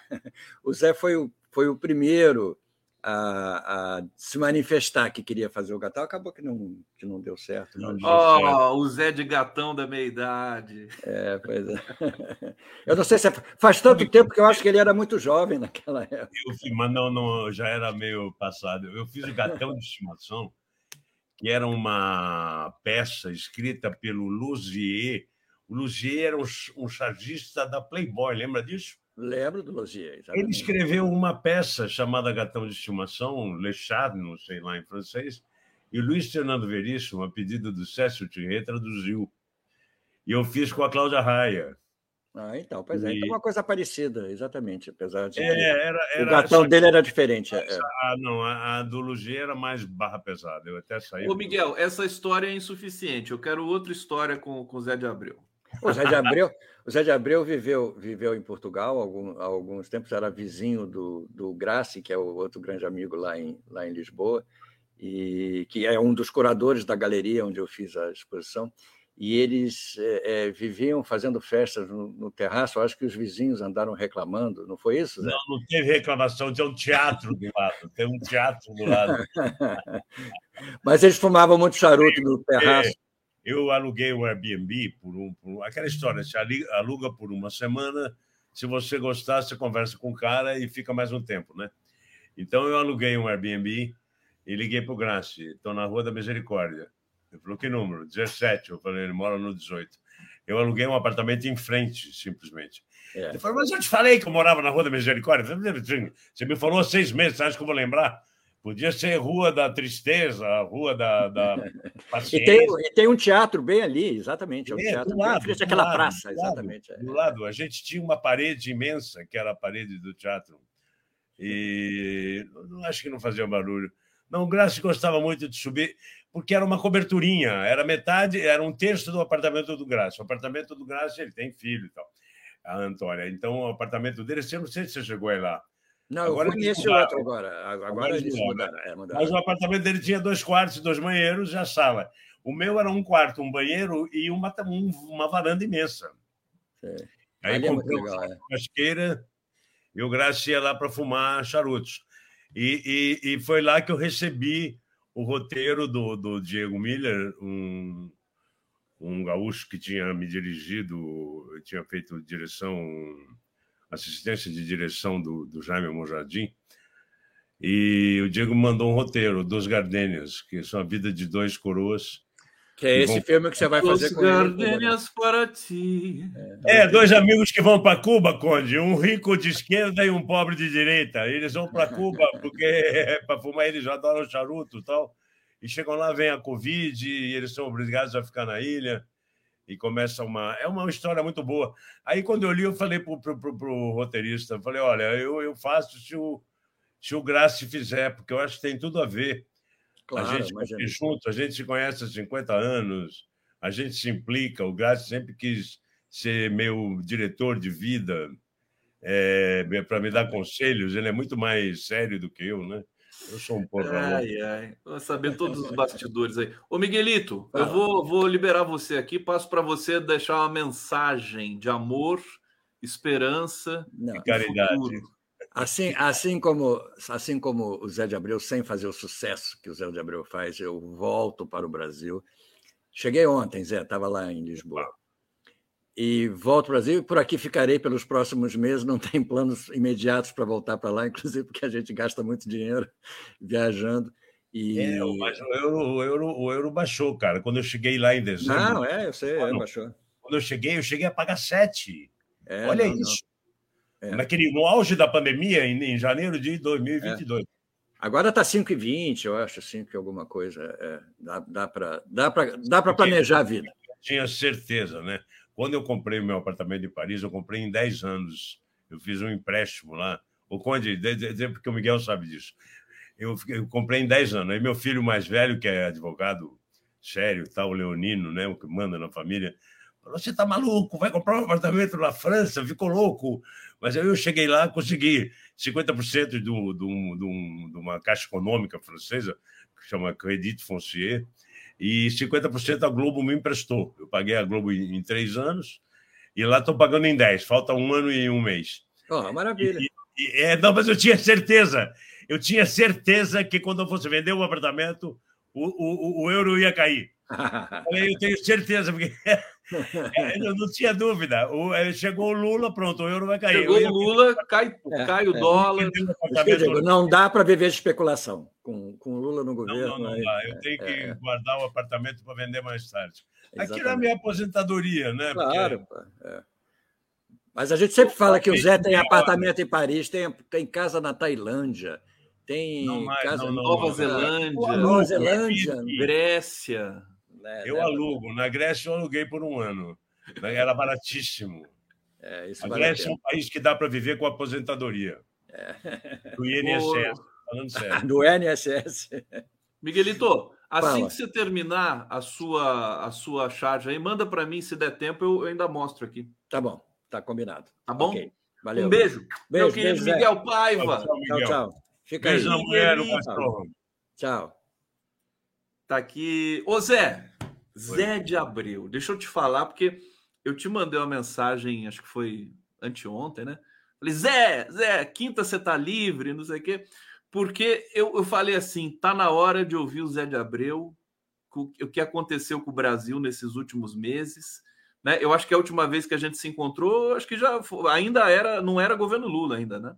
Não, acho que era. Gente, já era, já era Lula? Cheguei aqui num dia há uns três Você meses. Você lançou não. o livro quando? O seu livro? Não, não, não, não foi no livro, não. Acho que foi depois. Foi depois? Alguma noite, alguma noite dessa do. Alguma noite dessas perdidas da vida. Mas assim, eu, fiquei vendo aquela CPI lá, CPMI, e aí o, o coronel Lawand é, dizendo que.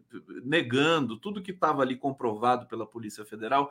E eu falei assim: precisava ter um, um ator para interpretar as falas do Lawand com o Mauro Cid para dar o contexto ali no, na CPMI, né?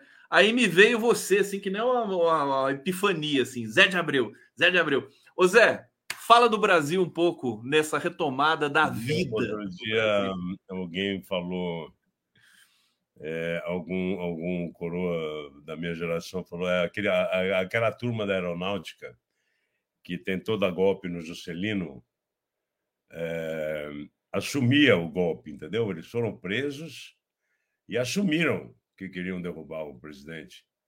Jacareacanga e Aragarças eram os dois polos da FAB e o Juscelino anistiou os militares. Mas ele, é, eles eram corajosos, né? eles assumiam. Agora o que nós estamos vendo são militares covardes, né? que vão lá e mentem, viram tchutchucas, embora tenham provas é, materiais né, dos seus crimes, eles tentam inverter, mas não tem jeito. Aí, como esse cara que queria matar o Lula, né? Hoje ele encerrou as contas, aquele tenente-coronel da aeronáutica, dizendo que era uma opinião pessoal. Eles são, eles são covardes, né? São mega covardes. São covardes. Como é que, como é que vai defender o país? Como é que esse pessoal ganha uma fortuna para defender o país? se é um bando de covardes, eles não assumem porra nenhuma. Eles têm que assumir pra, e, e, e assumir para cadeia. Eles cometeram crimes, eles têm que assumir que eles são criminosos. É o mínimo que se espera de um tenente. É tudo tenente-coronel, rapaz, não é? É, é? é, o penúltimo cargo, né? Antes de chegar a general. Não, isso, isso daria até uma peça de teatro, no, no seguinte sentido. Eu quero puxar muito para a cultura com você aqui hoje, porque a gente está precisando, viu, Ô Zé, ah. e eu acho que é a hora, a hora, da cultura no Brasil. Assim, o, quando o, se você pensar no Zé Dirceu, no Genuíno, no Lula, que foram condenados injustamente, quando eles foram para a cadeia, né, injustamente, dramaticamente, eles não, não deram essa de covarde. Aliás, não, o Lula é antítese Lula, total Lula tinha possibilidade de ir para uma embaixada, depois o Lula tinha a possibilidade de ir para casa, mas não vou, não vou perder minha dignidade eu sou inocente, entendeu? Agora, os caras cometeram crimes, sem provas objetivas. Então, pô, agora o cara ir lá, um tenente-coronel, primeiro que ele não foi de farda, né? O que já, já, já mostra uma, uma, uma falta de caráter, né? Porque ele foi disfarçado de civil. E, e, e aí ele está dizendo que ele queria a pacificação do país. Quer dizer, não tem como. Aí, aí talvez se ele fosse um bom ator, para representar aquilo que ele fala com o Cid, pelo amor de Deus.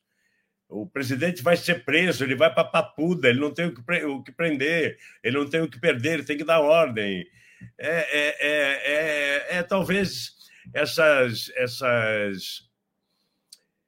Assim como a operação Vaza Jato, né?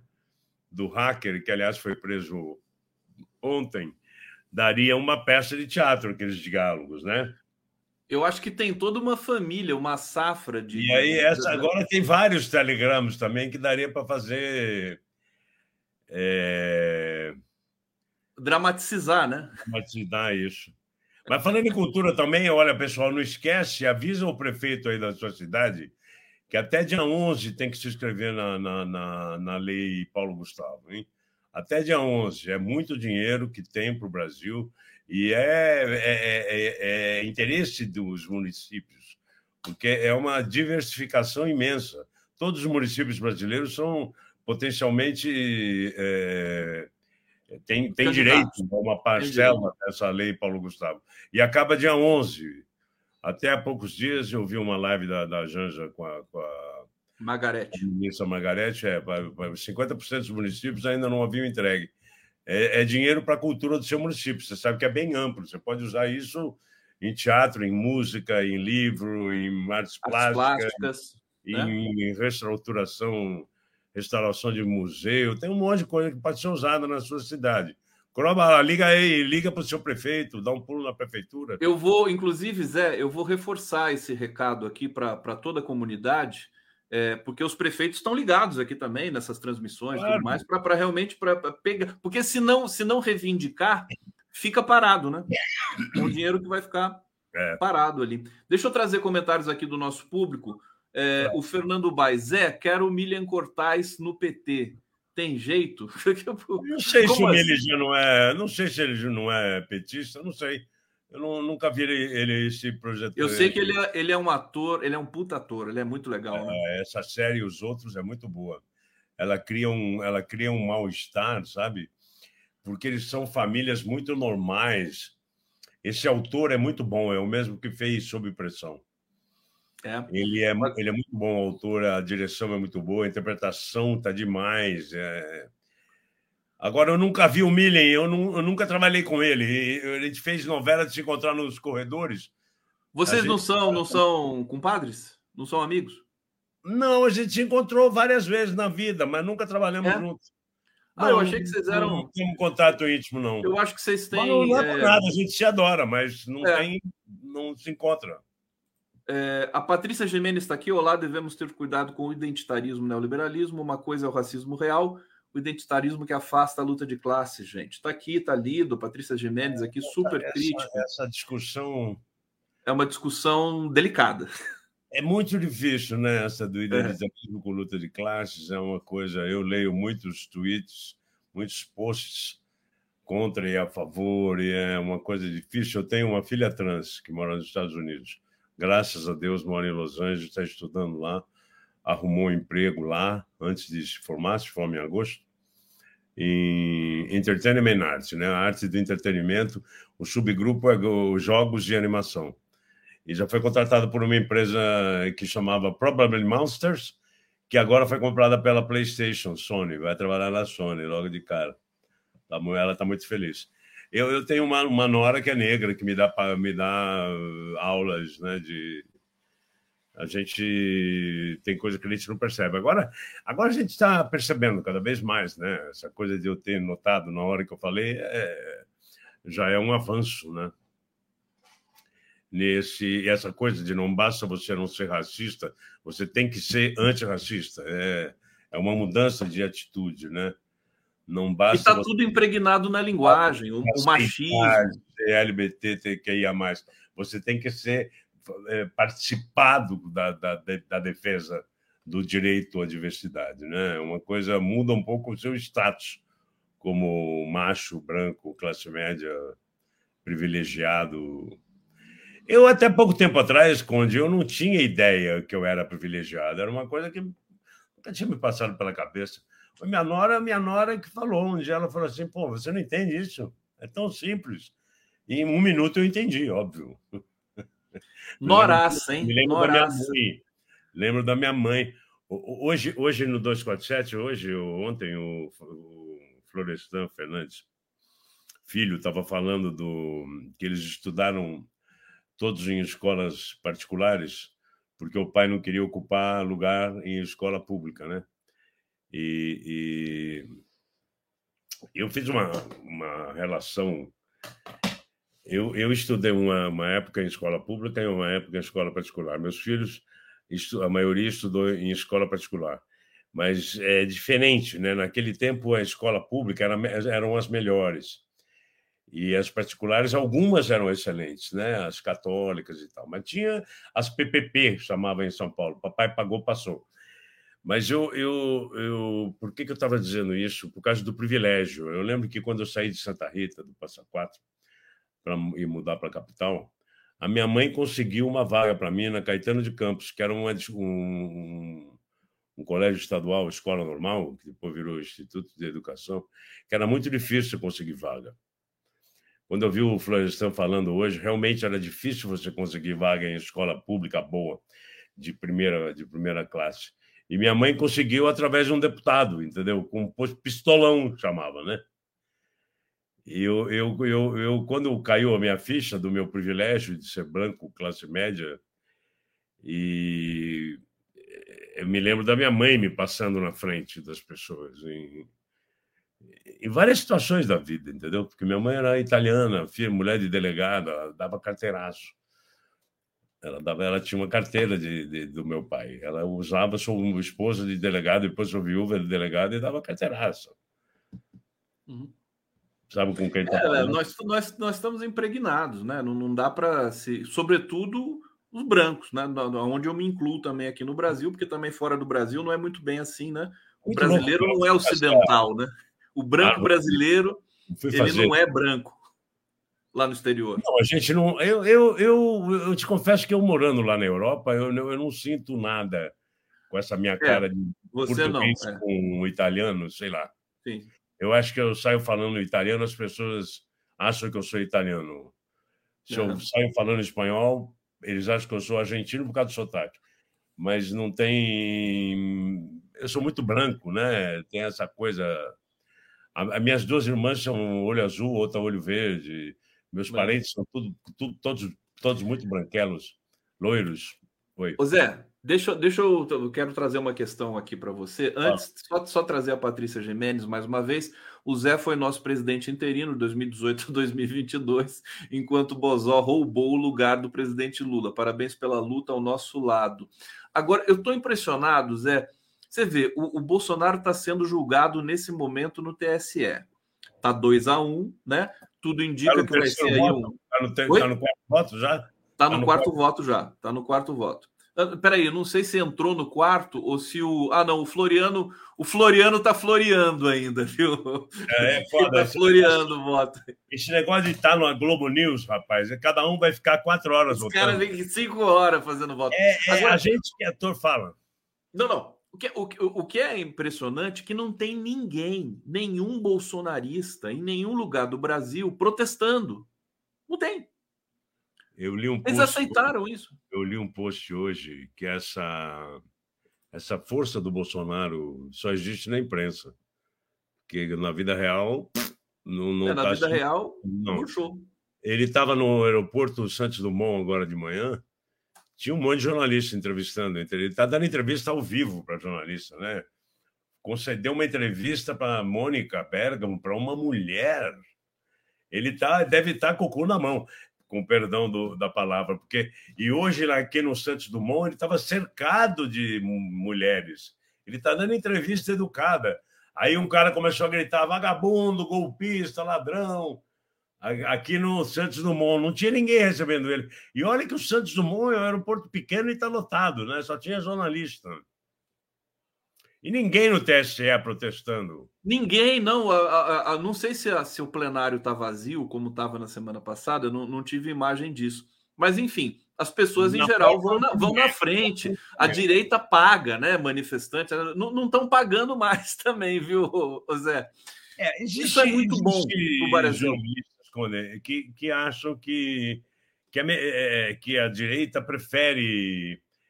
É, a direita que sabe comer com talheres é, prefere que ele seja elegível, mesmo que ele continue tendo força, é, é, preferem escolher uma pessoa que saiba comer com talheres, né? que saiba, é, enfim, uma extrema-direita um pouco mais é, palatável, né? que possa disputar com Lula, porque o Bolsonaro perdeu do Lula nessa situação anômala dele estar no poder utilizando bilhões, 8 bilhões, sei lá, distribuindo dinheiro, fazendo tudo que fez com Polícia Rodoviária, Rodoviária Federal fazendo blitz, impedindo o eleitor de votar. Com isso tudo ele perdeu, perdeu por pouco, mas perdeu. Mas se você contar isso tudo, o Lula ganhou muito bem. Se o Lula fizer um governo como parece que está sendo, ontem eu vi a entrevista do Haddad, o Haddad está extremamente otimista com a janela de oportunidades que o Brasil está tendo, e não é só porque o Lula é. é, é... Agora a gente está brincando muito na internet. Puxa, que sorte, que sorte! Ai, olha a sorte do Lula, porque é tanta notícia boa que realmente tem que nascer nascido virado para a Lua, para ter tanta sorte assim. Mas a, a situação mundial, eu acho que favorece muito o Brasil tanto no aspecto econômico quanto no aspecto político. E, te, e, e nós temos o Lula, que é, é, o maior líder mundial hoje, não tem a menor dúvida. Não existe nenhum outro líder no mundo que tem a importância de Lula. E Lula é mais do que um, um estadista. Né? Lula já virou um mártir da democracia, né? que, que foi preso injustamente, teve os seus processos anulados por dois, dois motivos, né? E, e, falta de parcialidade e, e falta de uh, uh, localização geográfica, me esqueci agora o termo jurídico, enfim, e, e uma tentativa de golpe na sua primeira semana de governo.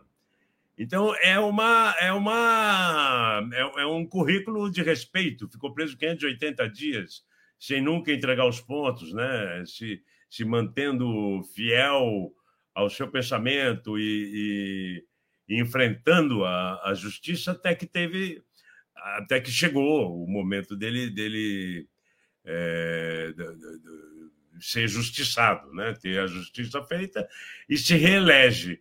Está fazendo um governo fabuloso, apesar desse Congresso horroroso, né? uma coisa horrorosa. O que, que é aquele xireque do mal? Quem é aquele deputado careca? Quem que é o xireque do mal?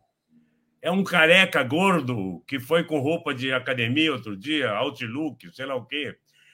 É um deputado federal que não está na CPMI, mas ele senta ao lado de quem está falando e fica interrompendo o tempo todo. Você não conhece um carecão, um gordo? De, de... Eu vou descobrir, eu tô, eu tô vagamente lembrando dele, alguém vai falar tá, dele. Ele, ele, atrapalha todo mundo, já levou esporro do presidente, ele não é nem membro, e ele fica do lado de quem está falando, fazendo careta. É, um, é, um, é uma coisa absurda. Ele, ele falou, ele fez um vídeo com o presidente da CPMI dizendo que ele está lá para perturbar mesmo que é uma maneira deles, deles uma maneira. A, a Maria Carvalho está me dizendo aqui, é o encosto ceboso, Condão. Mas como é que é o nome dele? Me diga o nome dele. Ah, é um nome esquisito. Abílio? Será que é Abílio? Abílio. Abílio? Deputado Abílio, Não. deve ser Abílio. É, é, é, é coisa, é, daqui a pouco vai aparecer o nome é, dele é aqui. É impressionante como o Bolsonaro conseguiu eleger um monte de, de toscos, né? Abílio Brunini, eu acho que é de Mato Grosso do Sul. Pois e, é, isso não conhecia. Tem, tem, tem um pessoal que, que o, o, perto desse pessoal, o quinta categoria e o, e o, o Fernando Holliday lá, eles acabam sendo pessoas cultas, né? Perto dessa leva, aquele lá que ensinou como, como raspar o ânus, é, aí, aí também é, é, pele de cordeiro, né? É lobo em pele de cordeiro. É, não, mas é, é, é tal história. Você acaba. é lobo em pele de cordeirozinho. Não estou elogiando, mas perto dessa tosquice que você vê aí, você, é mais palatável, né? Mas é. Ô, Zé, deixa eu aproveitar então e te perguntar o seguinte: a gente a gente está assistindo, né? É, é, é incrível como está sendo rápido, né? Você, com a experiência que você tem histórica também de Brasil, quer dizer, o Lula se elegeu, o Deltan Dallagnol já foi caçado, você tem aí 1.600 pessoas que se tornaram réus do 8 de janeiro, você tem 600 pessoas presas, mais ou menos, né? É, você que... tem o Sérgio Moro prestes a ser caçado, todo mundo dando como certo que ele vai ser caçado. E o Bolsonaro. Eles estavam, eles estavam crentes da impunidade. Eles estavam tinham... crentes eu acho que é, eles estavam crentes que o Bolsonaro ia ser reeleito e a, e a impunidade ia, ia, ia, se manter. Eu acho que é, cria-se um, um, uma onda, né? Tá, tudo estava dando certo, né? Para eles, até a Vaza Jato, né? Até o hacker. E, e, e, de repente começa a degringolar tudo. Aí, como eles tinham cometido muitos, crimes, né? É, você não consegue lavar a mão dessas coisas. Você é, obviamente que se o Bolsonaro ganhasse, que o Moro, o Moro já estava no debate junto com o Bolsonaro, né? Eles precisavam do Bolsonaro para continuar. É, é, é, é, engraçado isso, porque a justiça, embora não devesse, mas a, a justiça brasileira também é muito politizada, né? Você percebe que as coisas mudaram. o mesmo Supremo que condenou o Zé Dirceu, todo o mensalão, toda a P470, que apoiou a Lava Jato, de repente mudou e começou a virou é, é, hoje em dia não, ninguém mais elogia a P470 até se fala muito mal e tal né? Obviamente que o Supremo não vai falar isso porque mas você vê que o Supremo mudou. Mesmo que a base da composição do Supremo tenha sido a mesma, o, o Supremo mudou. É, é, é, é muito difícil. Eu, eu acho o Brasil. A grande sorte do Brasil é ter um cara como Lula. É, e você vê que falaram eh, no começo, poxa, o Lula vai governar agora sem aquele pessoal, sem o Guxiquem, sem o Marco Aurélio, sem o. Sem, Gilberto Carvalho. Gilberto Carvalho, parará, parará, mas o Lula fez uma. uma, uma, uma a coisa está melhorando. Eu estou falando o pessoal da, da, da que vai para a cozinha tomar água e cafezinho. O, o Pimenta, o Teixeira, o, o, o, ex-governador da Bahia, Rui Costa, Rui, Padilha. Padilha, eu, eu, eu, é, um, é um pessoal de muita confiança, eu conheço essa turma. É, é, eles são mais novos. Mas eu conheço todos eles. É um pessoal, você também conhece, é um pessoal de, de ponta firme, é tudo brigador. Sim, eu acho que teve um, teve um descompasso inicial da, da, da, da, da tensão e da pressão que é um governo novo depois dessa tempestade toda. Mas eu estou sentindo que a coisa está se arrumando agora. Ah, tá né? bom. A Gleice, a Gleice tem A Gleice é fantástica, né? Fantástica. Ela gravou um vídeo hoje falando sobre o Foro de São Paulo, explicando, é genial. O Léo Atucho colocou no Bom Dia o vídeo inteiro. Além de o vídeo ter um conteúdo excepcional para tirar da cabeça das pessoas que o Foro de São Paulo é uma entidade terrorista, porra. É uma reunião de partidos políticos legalizados, por que se reúne para discutir política. E, e, ela, ela fala muito bem. Ela fala muito bem. O vídeo é um pouco longo, mas ela fala muito bem. Ela é muito boa. E tomara que vá para o Senado. Tomara, tomara, tomara. Pô, tomara, né? O Moro saindo, vai, vai ter uma nova eleição no Paraná. Ô Zé, o que, que você acha diante desse quadro todo aí? de melhora, né? O dólar caiu, a bolsa subiu, o emprego, o emprego está em 8%, né? o desemprego está em 8%, que já é uma, uma marca recorde já nos últimos oito anos, salvo engano, 2015, que ele teve é, abaixo disso. O é, que, que falta? O que, que, que, você acha que a cultura brasileira, por exemplo, a sua área, que é tão minha importante... área, olha, minha área está bombando. Está bombando? Peça de teatro, olha, bicho, dá uma olhada no jornal. Tem 300 peças de teatro no Rio, São Paulo, tudo lotando, tá tudo lotando. E saindo gente nova, tem um menino novo aqui que faz Macaco, uma peça que é um, uma, um escândalo, um escândalo, está fazendo um escândalo aqui no Rio, está trocando de teatro, esgota 500 ingressos em 30 segundos. Você lembra quem que é? Chama Macaco a peça, não lembro o nome Macaco. dele, é um nome difícil. É um nome difícil. Eu vou procurar aqui, mas pode continuar. E, e, e São Paulo também está lotando tudo. Aqui no Rio também está lotando tudo. Tem muito. Ancine também está com muita, muita coisa, muita coisa, muita coisa. Eu acho que está desafogando. É, eu, eu, eu, é, tem que correr, né? Tem que correr. A Ancine, pelo menos, não foi desmontada ela ela está funcionando, tem muito projeto, está demorando para porque tem muito projeto na fila. Se você der uma olhada na, na página de TV dos jornais, se você ler a é isso aí, ó, Macacos está arrebentando.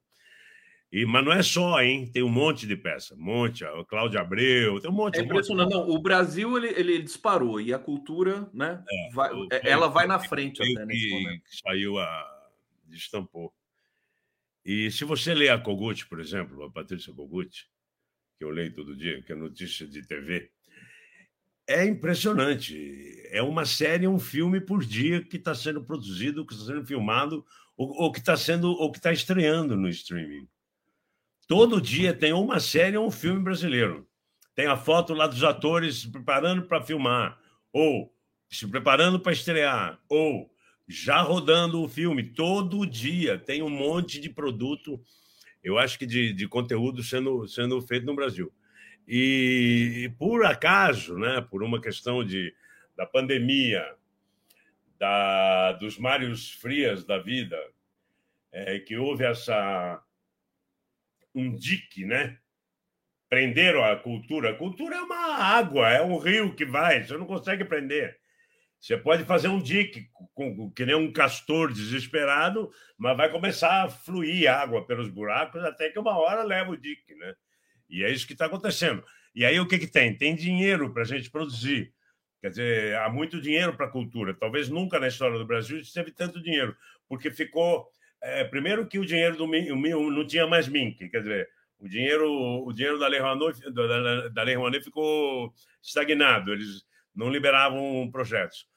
Depois veio a Lei Aldir Blanc e a Lei Paulo Gustavo. Paulo Gustavo. Então tem dinheiro para fazer bastante coisa. E na França, aqui no Brasil, é, a cultura está mais ou menos um por um com a, a indústria automobilística. Na França, a cultura gera sete vezes mais impostos do que a indústria automobilística. E eu acho que em breve, até o final do ano, talvez dentro de um ano, a gente vai conseguir dobrar ou triplicar essa, esse, esse, essa geração de dinheiro de impostos através da cultura, né? Porque é. Porque a cultura dá dinheiro também, é evidente. Claro, país. claro. E, e, as pessoas têm que começar, as pessoas. O gado tem que entender que a Lei Rouanet, as leis de incentivo fiscais, são para dar dinheiro para artista, caralho. Eu fui no, no, Faustão explicar isso, eles pegam um recorte da minha fala, como eles. A lei é para isso, não é para dar para o mecânico que conserta meu carro. Tem lei de incentivo fiscal para Ford, para Mercedes-Benz, tem leis de incentivo fiscal para um monte de coisa no Brasil. Quer dizer, eles pegam a, a, parte mais fraca, que é o artista, o produtor independente, que monta uma peça de teatro a cada três anos, para botar a gente num crucifixo, como se incentivo fiscal fosse roubo. Não, não é. É normal nas democracias do mundo haver incentivo fiscal, não só para a cultura, para um monte de coisa para instalar uma, uma, uma usina de energia elétrica num, num, riozinho que eu tenho na minha fazenda, tem incentivo fiscal. Para comprar um trator para minha fazenda, tem incentivo fiscal. Tem milhões de atividades econômicas que têm incentivo fiscal, que é para ajudar quem produz. E Além agora esse programa do carro popular. Está baixando Agora é para carro, mas sempre teve para a indústria automobilística, para o agro, sempre tem incentivo. O, o, nosso incentivo nunca chegou a 1% do, do, do, do orçamento federal, nunca. A gente, a gente lutava para ter 1% do orçamento federal no Ministério da Cultura, nunca chegou a isso. Talvez agora com essa, com essa, com esse, com essa junção de, de, de Mink e Oncine, talvez, e essas duas leis, a gente chegue a ter 1%. Zé de... Importantíssimo esse depoimento do Zé de Abreu aqui, hein? Depois a gente vai fazer um corte disso. Falando em TV, falando em corte, falando em arte, deixa eu colocar aqui é, uma a charge que o Miguel Paiva acabou de fazer. fazer. Né? Eu pedi para ele mandar aqui em primeira mão, então, em primeiríssima mão para todo o Brasil. Mar da ineligibilidade. E tá o Bolsonaro aqui, né? Vencerei as eleições em 2026. Está aqui o grande Miguel Paiva Gênio. Qual é a fixação que a direita tem com a palavra bala de prata? Você lembra desde o tempo do FHC? Sim, sim, sim. Sempre tinha bala de prata contra Dilma, bala de prata contra o Palocci, bala de prata contra o Jair Dirceu. Eles têm uma fixação com essa bala de prata. É uma coisa meio de arma, de pau pequeno, não sei, de ejaculação precoce. É, é porque tem que. É, agora, foi, agora o Bolsonaro tem uma bala de prata, mas eu não vou revelar. Porra, gente, a gente ficava esperando a Veja, ia lançar sexta-feira a bala de prata contra os Lula, a bala de prata. Lembra do, do braço direito da Dilma? aquela Eunice. Ah, que, eu, é, que foi do, da Casa Civil, né? Como é? é esqueci o nome. Erenice Guerra, né? Erenice Guerra, é. Ninguém Erenice vai falar. Guerra. Erenice virou o braço direito da Dilma. Aí um dia publicaram no jornal filho do braço direito da Dilma. Aí as pessoas falavam, o braço direito da Dilma pariu. É, ou falar nisso, a Dilma, a Dilma, presidenta do Banco dos BRICS, está demais, né? Você vê como é que a, essa mulher é demais. Ô Zé, você sabia que este giro das 11 ao vivo pela TV 247 também está na TV aberta nesse momento? para a TVT de São Paulo. Estamos ao vivo na Grande São Paulo. Estamos ao vivo pela Rádio Brasil Atual, FM 98,9. Estamos ao vivo na TV Quirimurê, na Grande Salvador, Bahia. Oba. E esse esse programa vira um podcast que daqui a pouco eu ponho aqui na plataforma SoundCloud do 247. Não, maravilha? Estamos tamo, tamo crescendo, Zé. Estamos crescendo. Não, não, é, tem que tem que expandir os universos. Agora o PT pediu uma rede de televisão, né, para o governo. Pois é, isso aí já é um outro debate, né? Isso aí, o que, que você achou disso aí? Não, eu acho ótimo. Eu você acha bom? Quando eu me aposentar na Globo, eu vou trabalhar lá. Você vai trabalhar lá? Me demitiu, mas não, não me larga, não. Então, no quarto trabalho lá depois. Ô, Zé, para terminar, a gente está encerrando aqui. Deixa eu pegar a Patrícia Estou fazendo Guerreiros do Sol, um seriado maravilhoso.